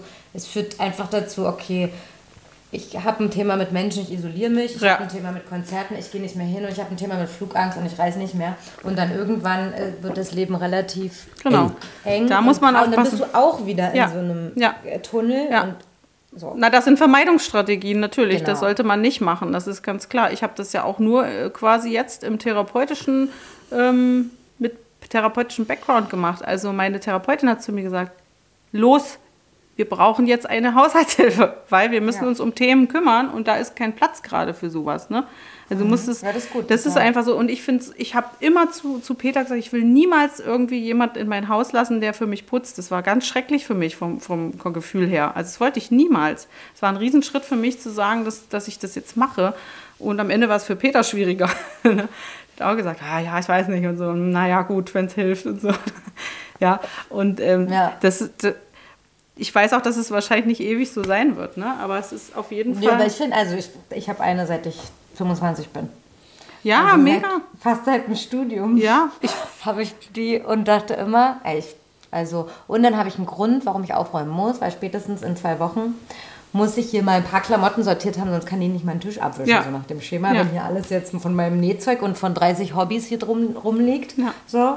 Äh, also spätestens dann, plus Beziehungsthemen, dass man da sich nicht irgendwie so aufreibt. Ganz genau. Ordnung und Sauberkeit. Und dann, da habe ich das recht schnell. Genau, das meine ich. Also mhm. eher so Genau, solche Mechanismen finde ich mega cool. Nee, das muss sich, das so. muss sich leveln. Ne? Also es muss wirklich ja. äh, für etwas sozusagen den, den Raum dann schaffen. Das ist schon wichtig. Ähm Oder wir beide haben es ja in der Zusammenarbeit voll so dieses, Sebastian weiß auch so viel sowieso über mhm. mich, egal wie es jetzt benannt wird, aber der weiß schon, dass ich am Anfang am, voll dabei bin. Dann wird es langsam, ja. dann hinten raus wird es dünner, ja. auf jeden Fall. Ja. Deswegen, er räumt auf. Ich komme, er räumt auf. Ich beginne, er macht es weiter. er hat das Durchhaltevermögen und ich den Drive. Und dann äh, funktioniert es ganz gut, wenn man so Wing-Menschen um sich rum hat. Wingmensch. Genau, das Wing nennt sich, es nennt sich tatsächlich auch äh, äh, Body Doubling. Also wenn du jemand hast, der sozusagen mit dir im Raum ist, während du aufräumst und zum Beispiel was arbeitet oder der auch eine andere Sache aufräumt oder sortiert, äh, das ist zum Beispiel so, eine, so ein Skill, was man anwenden oh. kann, wenn man, äh, egal ob ADHS oder Neurodivergenz im Allgemeinen, kannst du dich verabreden. Es gibt tatsächlich jetzt ähm, über Instagram, funktioniert auch online, gibt es zusammen Aufräumen-Treffen. Ähm, also da gehen die live, die Leute, und räumen dann zusammen ihr Zimmer auf. Die treffen sich also immer mm. samstags um 12 ne, und machen dann äh, jeder in seinem Zuhause und räumen dann auf. Und das ist natürlich super, ne? Weil es ist natürlich auch ein fester Termin und es ist, ähm, du siehst, wie andere das auch machen. So, das ist unheimlich ähm, erleichternd, das so zu machen. Und das ist, ja. äh, da gibt es halt so viele Sachen, das weiß man halt nicht wenn man sich nicht darüber informiert sozusagen. Und so ist für mich gibt es total viel Aha-Erlebnisse und ich benutze total, also ich nutze, nutze viel für mich. Ähm, oder, keine Ahnung, Noise Canceling Kopfhörer oder sowas, ne? wenn man wieder mal in irgendeine so Situationen ist, ja, wo man ja. denkt, äh, oh mein Gott, äh, es ist zu viel. Oder ähm, auch, ich habe das auch, dass ich bei der Physio äh, liege und denke, so ich höre mal der Magen knurrt von meiner äh, Physiotherapeutin dann muss ich diese Dinge reinmachen, sonst bin ich nicht entspannt. Also es sind dann so, ja. ne, muss man halt gucken, wie ist man so drauf und was braucht man. Und da kann man, kann es schon besser werden, so. Das auf jeden Fall. Ja. Genau, da wollte ich jetzt eigentlich gar nicht rein. Und guck mal, ich habe jetzt die Uhr, ist eine Stunde 15. Ich habe hier noch was ganz Schönes äh, eigentlich vorbereitet. Eine Stunde fünf.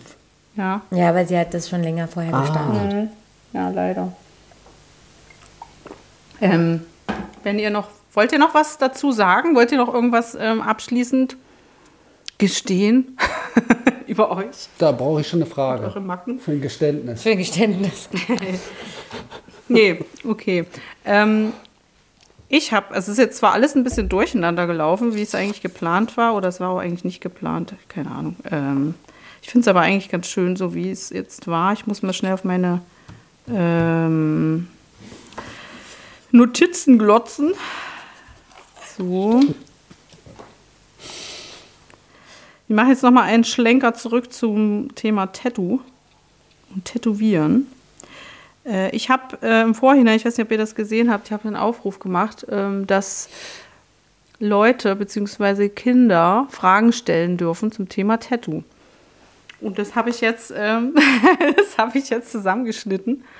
Also wir haben, äh, ich habe mehrere Kinder gefragt Sie sollten quasi ähm, entweder, wenn Sie Fragen haben, Fragen stellen oder ähm, einfach dazu was sagen zu dem Thema, was Sie, was Sie halt sagen wollen. Und ich habe mir überlegt, mhm. das ist so ein bisschen der Quickies-Ersatz, weil ähm, ich spiele euch das jetzt vor und ihr könnt euch mal ähm, währenddessen vielleicht ein oder zwei von den Fragen oder Aussagen für euch notieren oder aussuchen, ähm, also ich weiß nicht, wenn ihr jetzt, ihr müsst jetzt nicht irgendwelche technischen Fragen beantworten, da sind natürlich auch einige dabei, aber vielleicht erinnert euch das an was oder es bringt euch irgendwie so, ein, so eine kleine Inspiration, ähm, um darüber zu sprechen. Es ist wirklich ganz mhm. süß und es haben sich äh, so viele gemeldet. Ich konnte leider gar nicht alle jetzt nehmen, weil es einfach viel zu lang geworden wäre. aber ich finde es eigentlich ganz schön. Und ich habe gesehen, ich habe hier die Möglichkeit, das abzuspielen und eure Reaktion quasi direkt mit aufzunehmen. mit Reaction ist ein Reaction-Video. Was? Was soll ich machen? Baby, Reaction-Video. Irgendwas soll ich fangen, oder? Du sollst jetzt gucken, was, was du aufgreifst. Nee, ist einfach nur, dass während ich das jetzt abspiele, man euch auch hört. Also wenn ihr jetzt Reaktionen sozusagen zeigt, dann äh, hört das alle auch mit. Ich hoffe, das funktioniert. Ich mache das jetzt einfach mal an. Und genau, äh, sind so ungefähr drei Minuten. Ich will Also, wissen, wie man Tattoo macht. Hört ihr das? Wenn man etwas älter ist, dann, dann bekommt man ja auch Falten auf den Armen und halt überall im Körper. Äh, sieht das dann nicht auch ein bisschen komisch aus, wenn man dann ein Tattoo hat und dann ist das halt so ganz äh, verschlammert, sag ich jetzt mal so. Ich wollte fragen, was das größte Tattoo war, wie- was du je gemacht hast. Wenn ein Tätowierer jemanden ein Tattoo sticht und es demjenigen dann nicht gefällt, was macht man dann eigentlich? Hallo, willst du gerne mal tätowieren? Wen? Ich will wissen, wie alt man sein muss, dass man ein Tattoo haben kann. Meine Frage ist, ähm, ob man sich auch selbst Tattoos stechen kann. Was sind Ihre Tätigkeiten? Mit welchem Material arbeiten Sie? Ich finde Tattoos cool, weil die immer so bunt sind. Schwarze Tattoos mag ich nicht so gerne, weil schwarz ist nicht so meine Farbe. Ich will wissen, wie, wie das erste Tattoo aussieht, was du gemacht hast. Mir interessiert, wie ein Bild auf, ähm, auf die Haut kommt. Also von Papier auf die Haut. Wie verteilt sich die Farbe und wie ka- kann sie sich, wie sieht die Nadel aus oder die Nadeln? Wie sieht das in Zeitlupe aus, wenn die Tätowiernadel in die Haut geht? Ich möchte, wenn ich groß bin, auch mal ein Tattoo haben. Ja. ja. Welches Tattoo haben Sie am liebsten tätowiert? Wie geht es, dass die Tattoos so gleichmäßig sind? Soll das wie ein, ein Hündchen tätowieren? Ich will wissen, ob du schon mal ein, ein Pommes-Tattoo gemacht hast. Wenn ich ein Tattoo bekommen würde, würde ich auf keinen Fall einen Käfer oder so nehmen. Kann man auch Tiere tätowieren? Also ich finde Tattoos gut. Ja. Äh, mir gefällt besonders daran, dass ja, dass man Kunst auf Haut machen kann. Ja. So. Ich will wissen, wie man ein, wie schnell man ein Tattoo macht in der Größe 44. Also ich finde es cool, weil es halt eine Schuhgröße. Auf eine andere Art. Was muss man können oder wissen, um in Ihrem Beruf zu arbeiten? Erste FC Union. Es, ist, es soll so ein Adler sein au- auf dem Rücken da. mit so einem blauen Irokesenschnitt. So. Vielleicht. Äh, ich überleg mir noch, vielleicht, ob ich mir noch ein zweites mache. Ich gucke einfach mal. Ich finde gerne Tätowieren schön mit bunter Haaren.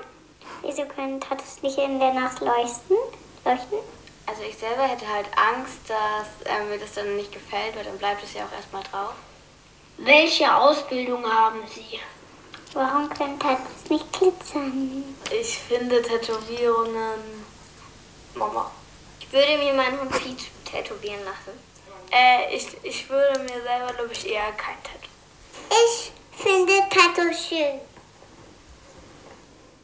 so, das war's. Ich kam mir gerade vor, wie so ein Praktikant im Kindergarten, der da reinkommt, von 40 Kindern umringt wird. Das war echt nur, das war nur ein Teil davon, aber es, äh, ich wollte dann irgendwie das fairerweise nicht, äh, nicht alles raushauen, weil die, haben, die waren so ambitioniert, die haben sich so gefreut, die Kinder, dass sie das fragen dürfen.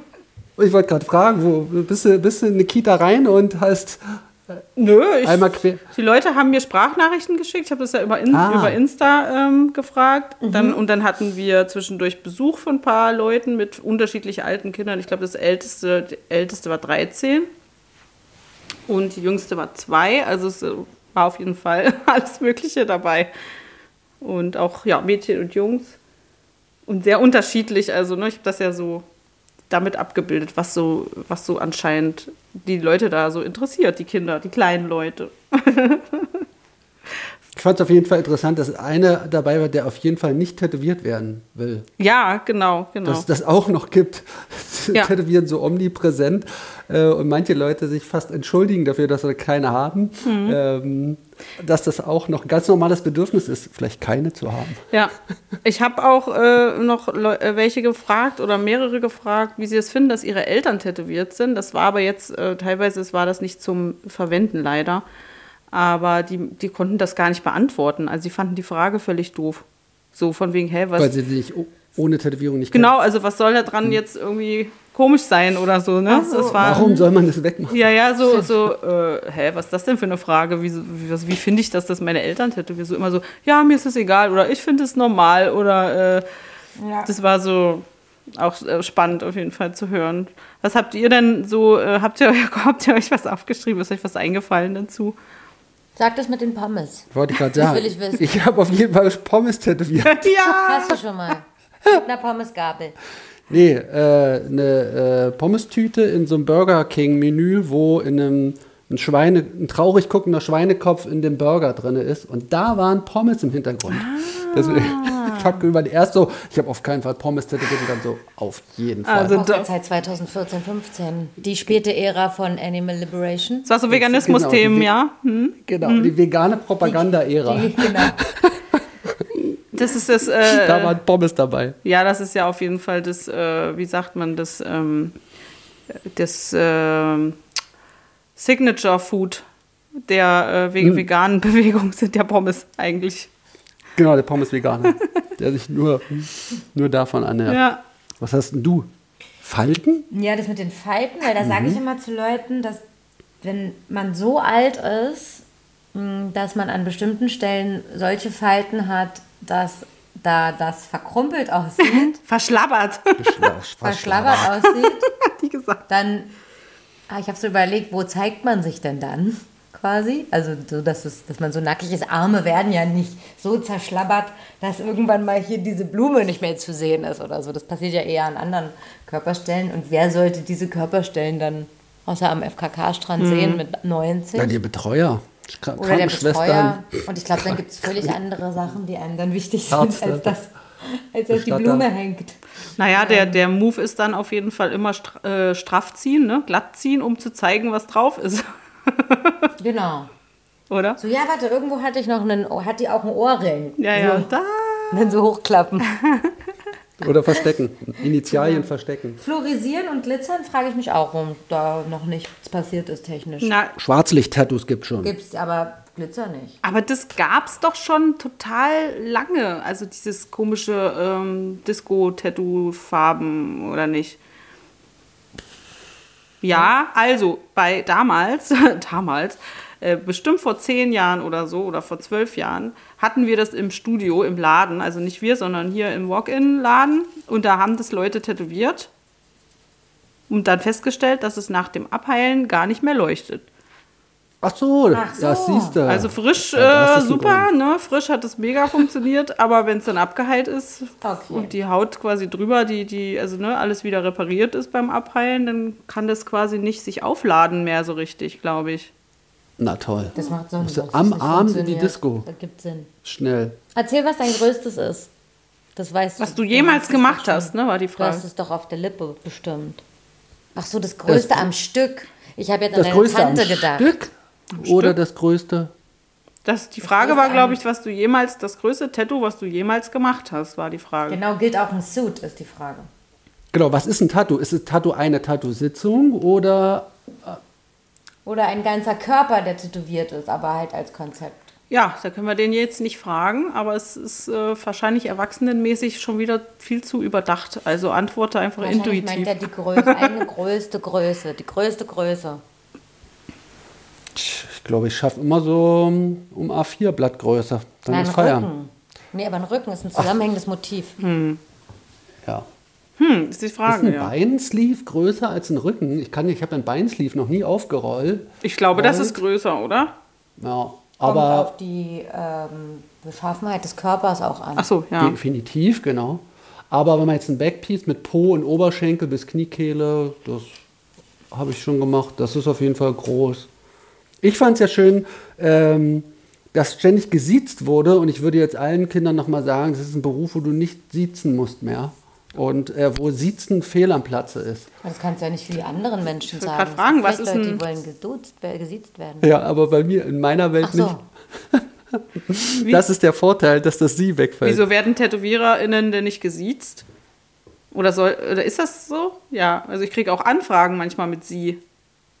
Tatsächlich. Ja, das finde ich auch total befremdlich. Ich auch, und, aber- Ähm, äh, unterrichte es gleich, dass, das, äh, so, dass wir so nicht zusammenkommen. mit, mit dieser Barriere oder mit dieser Distanz kommen wir so nicht zusammen. Ähm, das ist mir aufgefallen, dass das Sie schon lange nicht mehr gibt in, meinem, in meiner Welt oder in der Tätowierwelt. Äh, selbst tätowieren, nee, ich fand spannend, was, was mache ich denn mit der Angst, wenn mir das nicht mehr gefällt? Ja. Das ist, äh, dass das schon so weit kommt, würde ich jetzt auch sagen, dass das ähm, Teil des Spiels ist, mit dieser, entweder diese Angst einfach zu überrennen und es trotzdem zu machen, Augen zu und durch, oder ähm, dass da auch Reue kommen kann danach und dass das einfach äh, Teil oder Schattenseite oder Teil der Faszination ist. Ähm, und finde ich, ähm, fand ich am Anfang auch sehr hilfreich. Was kann mit einer Tätowierung alles ausgelöst werden für Gefühle?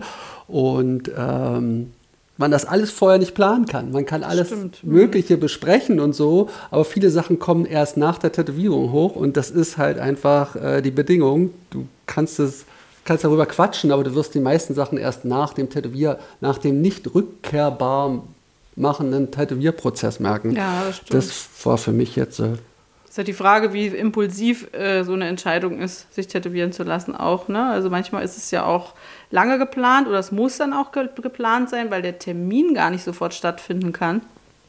Sondern Ja. ne, dann, während du den Termin machst äh, oder während du wartest, bis der Termin stattfindet, du kannst ja auch noch mal überlegen, äh, hm, will ich das wirklich oder nicht? Oder vielleicht ist auch der Alltag dann äh, so präsent, dass du nicht überlegst, sondern ist es doch wieder impulsiv an dem Tag, dass du dann sagst, ja, wir machen das jetzt. also wie genau kann man überhaupt darüber nachdenken, ne? ob man das jetzt irgendwie huch, später bereut oder nicht? Ja, und wie viel Kontrolle kannst du halt ausüben? Ja, ne? eben, also genau. Bei kleinen Pinterest-Tätowierungen geht das alles noch, aber sobald es so in einen künstlerischen Prozess mit einem äh, Tätowierenden gehst, wird es jetzt auch schon schwierig. Ja. Und wenn du erst schon das Gefühl hast, Angst vor, was ist, wenn mir das nicht gefällt, das ist Mhm. ja schon mal ein Thema. Und dann die Frage, rät man solchen Menschen sowieso gleich davon ab, weil die Angst sowieso schon da ist. Mhm. Ähm, und tätowiert nur Menschen, die im Vertrauen sind oder entspannt sind. Ja. Ähm, Also man sollte auf ist jeden Fall manchmal Leute definitiv ähm, davor bewahren. Ich glaube aber, dass, dass äh, diese Pinterest-Tattoos äh, eher mal welche sind, die bereut werden. Ne? Also dieses schnelle, ach, ich brauche jetzt noch irgendwie hier Dreieck mit Hirsch oder so. Ich weiß gar nicht, ob das jetzt war. Ist das jetzt noch in gerade?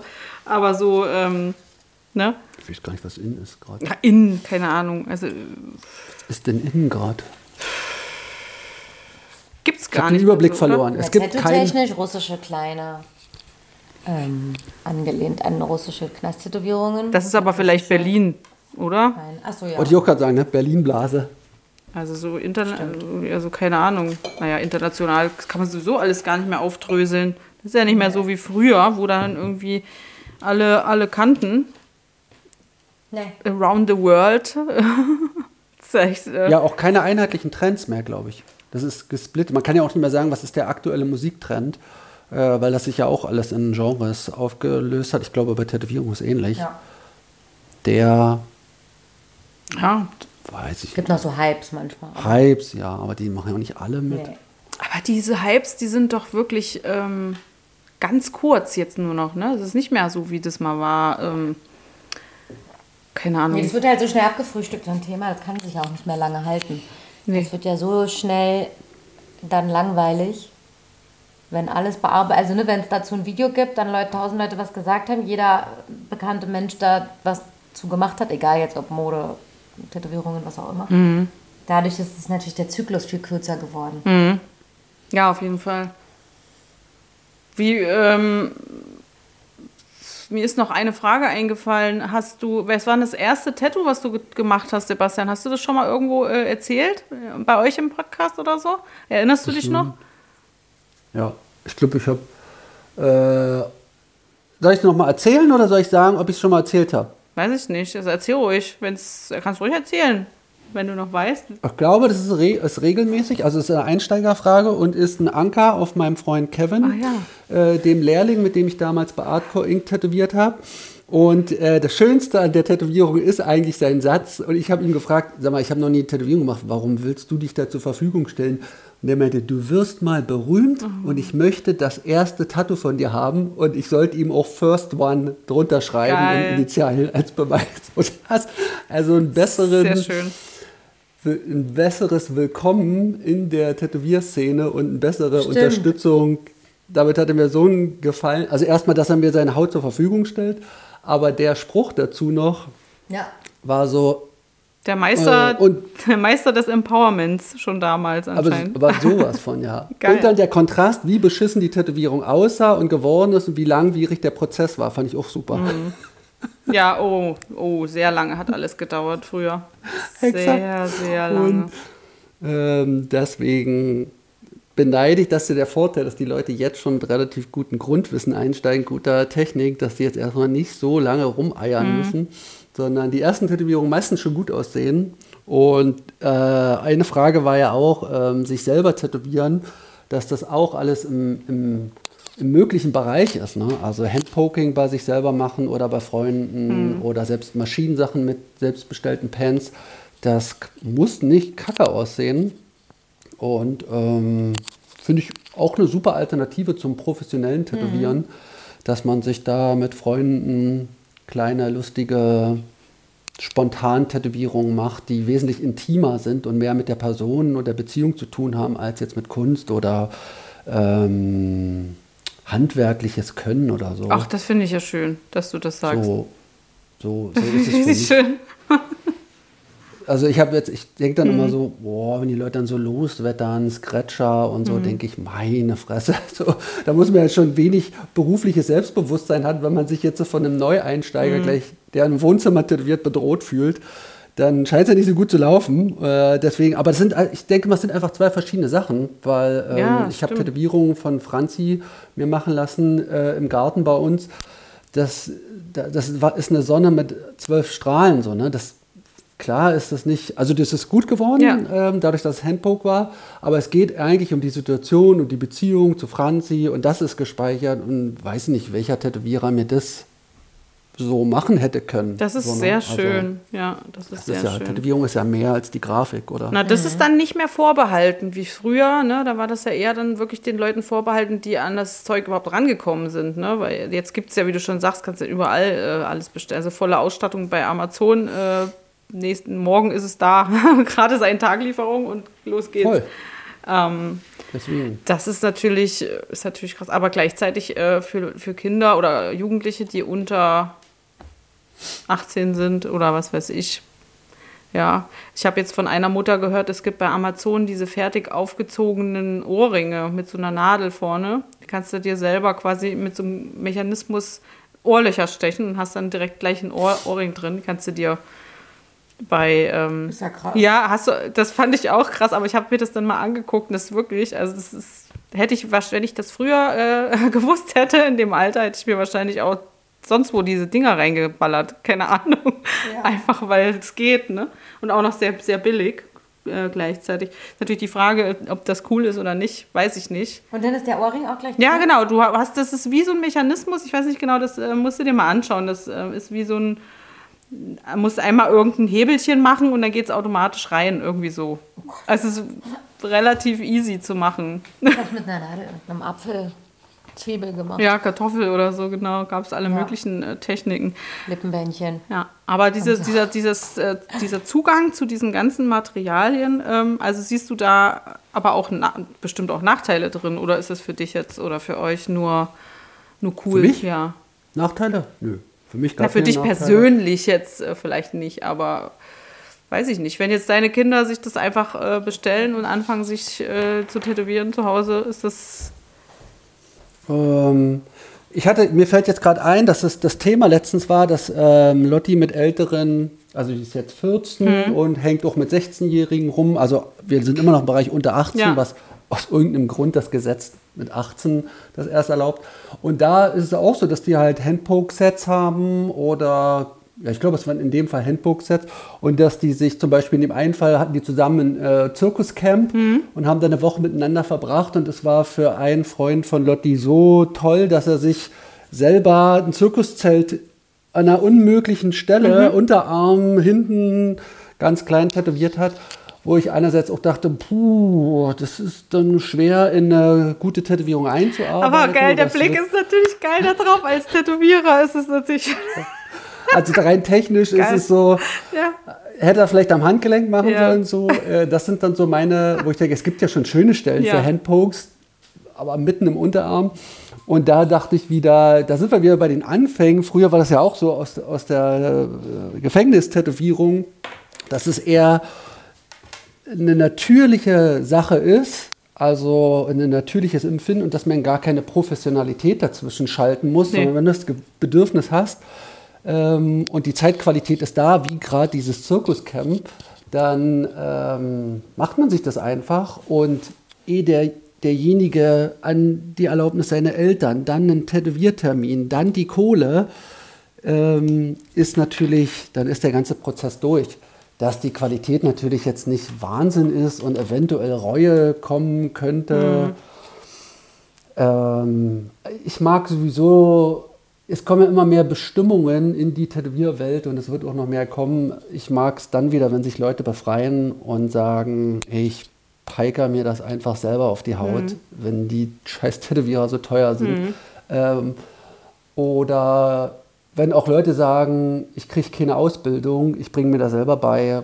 Das ist so. Okay, ja, den, die den Fall haben wir ja eh schon. Den haben wir ja eh schon die ganze Zeit im Prinzip. Ja, Ja, aber, aber, da muss man auch sagen, da bin ich ja immer kritisch, Ja. im Podcast auch, muss man ja auch sagen, die ein Dreiviertel der TätowiererInnen, die wir bei uns haben, möchten auch keinen ausbilden. Ne, und niemanden nehmen und niemandem was Ja. zeigen.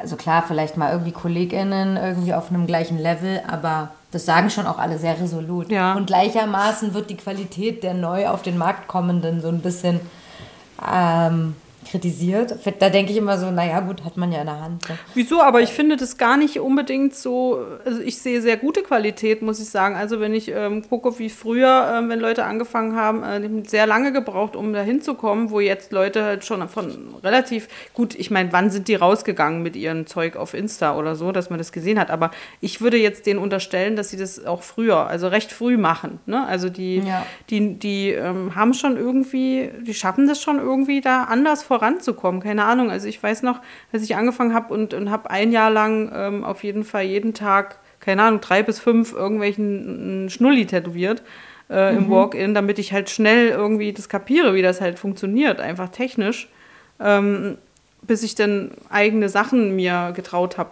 mal überhaupt zu malen oder, oder ne, mal anzubieten jemandem. Ähm, Das wäre in der äh, Qualität, wie ich tätowiert habe, von Anfang an gar nicht gegangen, das so zu machen. Ne? Also ich hätte natürlich gern schon gleich großflächig bunt oder so gemacht, aber das wär, hätte nicht funktioniert, weil ich ja gar nicht weiß, wie das geht. Also ich weiß noch, wie ich teilweise Leute dann anfangs malträtiert habe und wie die geblutet haben, wie verrückt, weil einfach die Farbe nicht reinging ging und ich nicht kapiert habe, warum geht's denn nicht? und immer schön weiter und weiter und ja, machen wir mal noch mal eine andere Sitzung oder so, ne? Ich meine, äh, da habe ich irgendwie schon das Gefühl, die sind, oder liegt das an den, an den Maschinen oder an was liegt es denn, Sebastian, dass die heutzutage so schnell irgendwie, gefühlt schnell richtig gut sind? Also, es gibt viele definitiv gute. Maschinen, oder? Schon, Also ne? äh, Cartridge äh, und ähm, Pens. Mhm. Wenn du dich nicht mehr mit einer Spule auseinandersetzen musst, für mich, der technisch überhaupt nicht interessiert ist und nicht talentiert ist, ist die Spulmaschine auch immer ein Mysterium Mhm. geblieben. Und ich habe es nur mit Unterstützung von Kollegen geschafft, da irgendwie ähm, Ja. durchzusehen. Oh, ich glaube mit einem Akku-Pen, ich weiß nicht, wenn ich jetzt nochmal anfangen würde, aber was gibt es da groß an Einstellungen? Ne? Ja. Also klar, du hast immer noch das handwerkliche Können und solltest wissen, wie du spannst und äh, wie die Haut an manchen Stellen ist. Aber das definitiv und der Zugang zu Informationen Ja. im Netz, das- Tutorials. Tutorials, Kunsthaut. Mhm. Gut, aber früher also immer Schweinehaut oder Früchte gab es ja auch früher. Das ist jetzt nicht keine neuen Film. Ähm, Ich wusste das damals nicht, dass man Früchte tätowieren kann. nee, war nicht so. Ich habe damals war immer nur Ja, Schweinehaut. ich ne? musste aber auch, es, es ist ja, ja, habe auch gleich Schweine. Eine, eine Orange ist ja äh, mindestens genauso gut. Ähm, Ja. dass du da wenigstens erstmal die Technik lernst. Hätte mir einiges erspart, wäre mir einiges erspart geblieben, auf jeden Fall. Das fand es sehr unangenehm mit diesen Schweineteilen. Ja, siehst du, ich habe Warst du da schon Veganerin? Nee, aber ich, Also- aber ich fand es trotzdem ultra eklig. Also, das, ähm, ich habe ja auch die Haut äh, nicht bekommen, sondern habe mir die, einfach diese Füße geholt beim, beim ähm, Fleischerei um die Ecke in der, in der Greifswalder. Und ähm, da in meinem WG-Zimmer das dann irgendwie da gemacht. Und als ich mal auf Toilette war und dann wieder reingekommen bin, dachte ich so, oh, wer ist denn hier gestorben? Also ganz schön, ganz schön eklig gewesen, weil, wie Sebastian ja sagt, ne, am Anfang dauert alles halt hundertmal so lang und auch auf den Schweinefüßen haben, da ich habe dem auf dem einen Fuß, glaube ich, eine Kirsche oder so drauf gemacht, auf das andere irgendwie einen kleinen Schmetterling. Das hat ja den ganzen Tag gedauert, ne? Und dann sahen die hinterher halt auch aus. Oh, war eklig. Naja, Ich glaube ja, das, das kannst du jetzt schon überspringen halt Ja. mit, der, mit dem Wissen, was da Ja, ist. genau. Aber gleichzeitig möchte ich auch nicht tauschen, weil diese Anfangszeit, was heißt Anfangszeit, ich habe 2004 angefangen, aber da war halt ein Wahnsinnsbedarf da. Die Strukturen waren noch nicht festgelegt.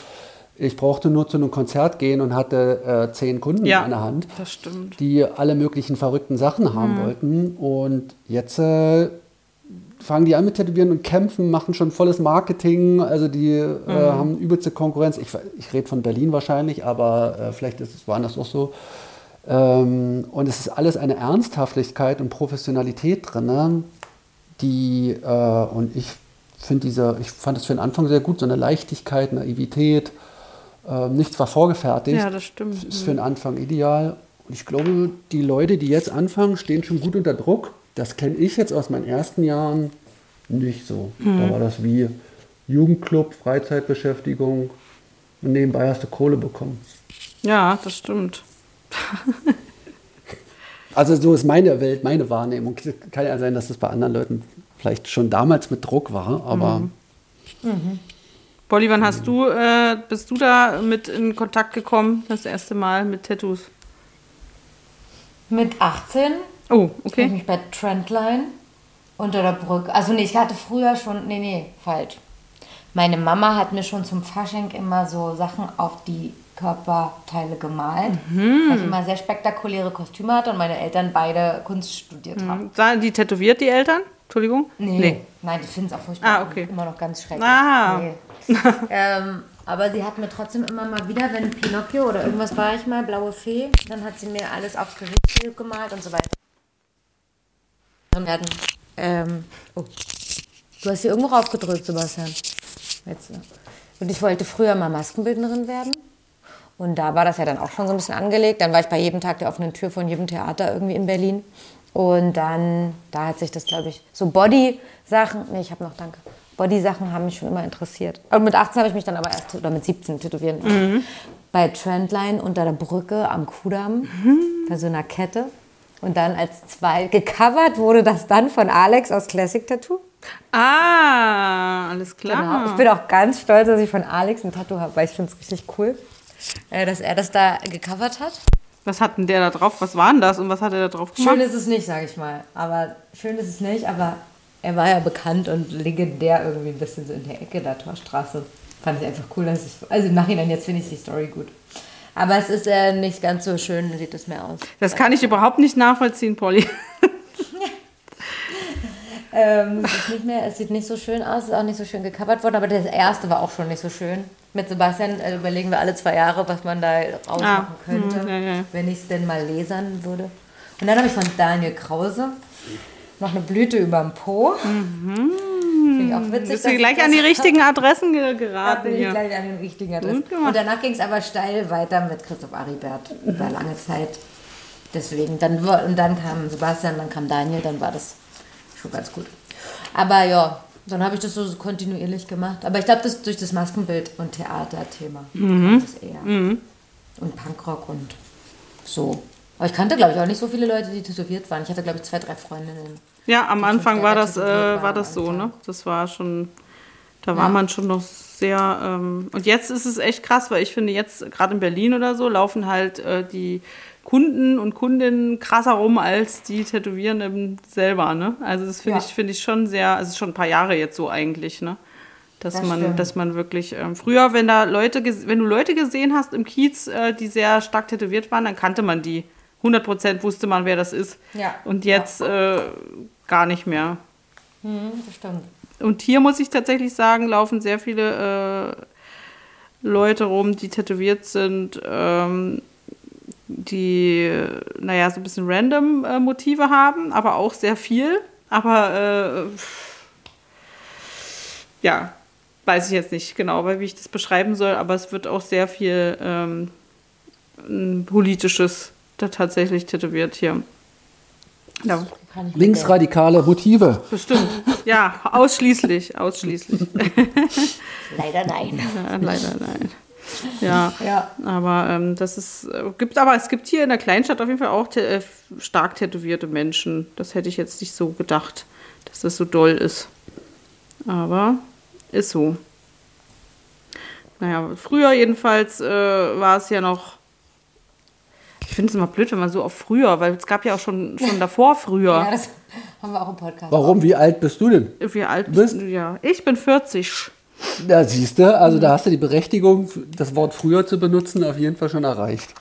Damals. Das, das Wort früher ist bei, auf jeden Fall bei mir ab 35 gekommen. Nee, 40, 40. schon. Hm. Ja, ja. Naja, aber ich finde ich find einfach in diesem Tattoo-Ding ist einfach so viel passiert. Ich habe letztens mit jemand drüber gesprochen. Ich weiß nicht, ob du dich noch erinnerst an diese Zeit, wo, wo es noch tattoobewertung.de gab. Kennst du das? Nee, Das kennst Aber du jetzt- nicht? nee. Aber Da bist du ähm, bestimmt bewertet worden schon oft. Ja, mit Sicherheit. toll. Mhm, mit Sicherheit. Das äh, gab es noch also zu MySpace-Zeiten, glaube ich, war das. Und da konnte Nettobewertung.de? ja, da Aber haben gibt es doch durch Google-Bewertung jetzt bestimmt wieder, oder? Nee, pass auf, das ging so. Das war wie äh, Social Media im Prinzip. Ähm, hast, du hast dich da angemeldet, guck nach. hast dich einen Account, einen Account gemacht, guckst du nach, ist cool. Ähm, und dann, also die Kundinnen sozusagen haben ihr Tattoo hochgeladen oder ne, so, und um so, zu sagen, genau, krass. um zu sagen, hier guck mal, das habe ich jetzt neu und wie findet ihr das? Und dann haben das andere Leute bewertet. Das war so schlimm. Das war wirklich schlimm. Leute haben da richtig bösartige Sachen geschrieben und ähm, Na klar. richtig, also Konstruktive Grund Ja, Kritik ja. wird ja da eher selten gewesen. Naja, sein. aber wenn man jetzt überlegt, jetzt wird ja auch viel hochgeladen, äh, aber meistens laden das jetzt die Tätowierenden hoch und nicht die, die TrägerInnen sozusagen bei Insta oder so. Ähm, da wird da wird jetzt nicht mehr sowas geschrieben, aber da war das wirklich richtig schlimm. Da wurde jeder zweite Kommentar, naja, sowas hätte ich mir aber nicht gemacht. Guck mal, da die eine Linie und so. Boah, dieser Tätowierer ist voll das Arschloch, da gehe ich nie wieder hin und so. Und es war so krass teilweise, sind so ausgerastet, die Leute. Also damals war auch ähm, Peter zum Beispiel ist total oft da verrissen worden, weil ähm, da ging es halt immer darum, was er ja für ein, äh, für ein schwieriger Typ ist und wie, wie blöd er doch ist und wie eingebildet er war. Und das äh, aber da haben nur Leute drunter geschrieben, die ähm, keinen Termin bekommen haben. Also ganz viele Ja. haben dann geschrieben, ja äh, der hat dann gesagt, er will das nicht machen und so, was ich haben will, voll arrogant und so, er soll hier mal professionell sein und so. Und dann ging es auch los, dass Leute geschrieben haben, schon geschrieben haben, ja, das kostet hier 1000 Euro bei dem und so. Total bescheuert. Das ist so richtig schlimm. Ich frage mich, was das Bedürfnis äh, der Person ist, die ihre eigene Tätowierung da reinstellt. Ja, deswegen und ist das ja so schlimm. will. Das ist so schlimm, Ja, oder? abgefeiert werden, weil man, weil man denkt, dass es was voll Ach Geiles ist. so, okay, du, willst, du Und gehst dann nicht rein. damit rechnen, dass dann da wirklich jemand sagt, oh, die Linie ist aber Aber deshalb ist es ja so gemein, ne? dass du halt stolz bist und bist frisch tätowiert und denkst, guck mal, ich habe sowas Schönes. Und dann sagen Leute, boah, sieht das scheiße aus. Das ist so schlimm. Oh Gott. Aber das ist gemein, ja. Aber hast du das jetzt gefunden oder ist das weg? Nee, es steht, zum Verkauf, die Domain steht da. Ach, geil. Das zuschlagen.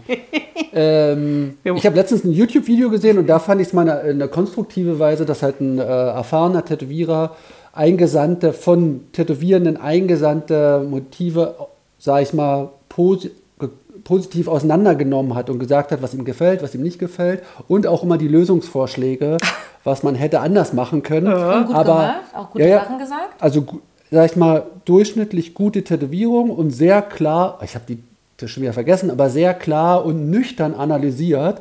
Und da dachte ich mir, das ist, das ist ja toll irgendwie, dass man freiwillig was einsendet, wenn man wirklich das Gefühl hat, oh, ich habe da irgendwas gemacht und was hätte ich oder was kann ich beim nächsten Mal besser machen. Und der hat das so analytisch nüchtern gemacht, das habe ich voll abgefeiert. Aber haben das Tätowierende geschickt oder die Tr- Ja, genau. Ah, alles klar. Genau, das ist es. Da ist Da, das fand ich auch sehr angenehm, dass es eben nicht der Pranger äh, auf Ja. dem Markt war, sondern dass man, dass die selber entschieden haben, ich Verstehe. bin jetzt offen für Kritik und äh, sag mal an. So, ne? Ja. ja, das ist ja bei, wie diese eine Sendung, wo die dann immer so antreten gegeneinander. Ich weiß gar nicht mehr, wie das heißt. Wo dann ähm, auch so Tattoos gemacht werden und dann der Beste gewinnt am Schluss, wer die besten Tätowierungen gemacht hat.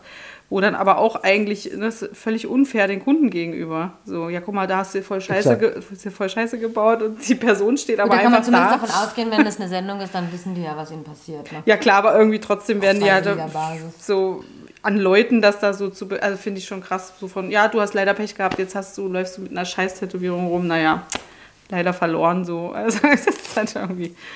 Ja, das, Ja.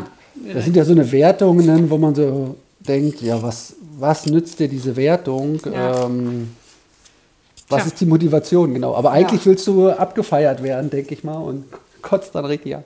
Ja, oder du willst halt auch einfach mal gesehen werden. Das sind ja auch manchmal Leute einfach dabei, die sonst vielleicht äh, Schwierigkeiten haben oder hatten. Und wenn die dann irgendwie sagen, so, jetzt war ich mal mutig, ich habe mir jetzt ein Tattoo gemacht, also jetzt ne, nochmal auf tattoobewertung.de zurück und zeigen das dann und werden dann nochmal wieder runtergemacht, ist natürlich puh, so.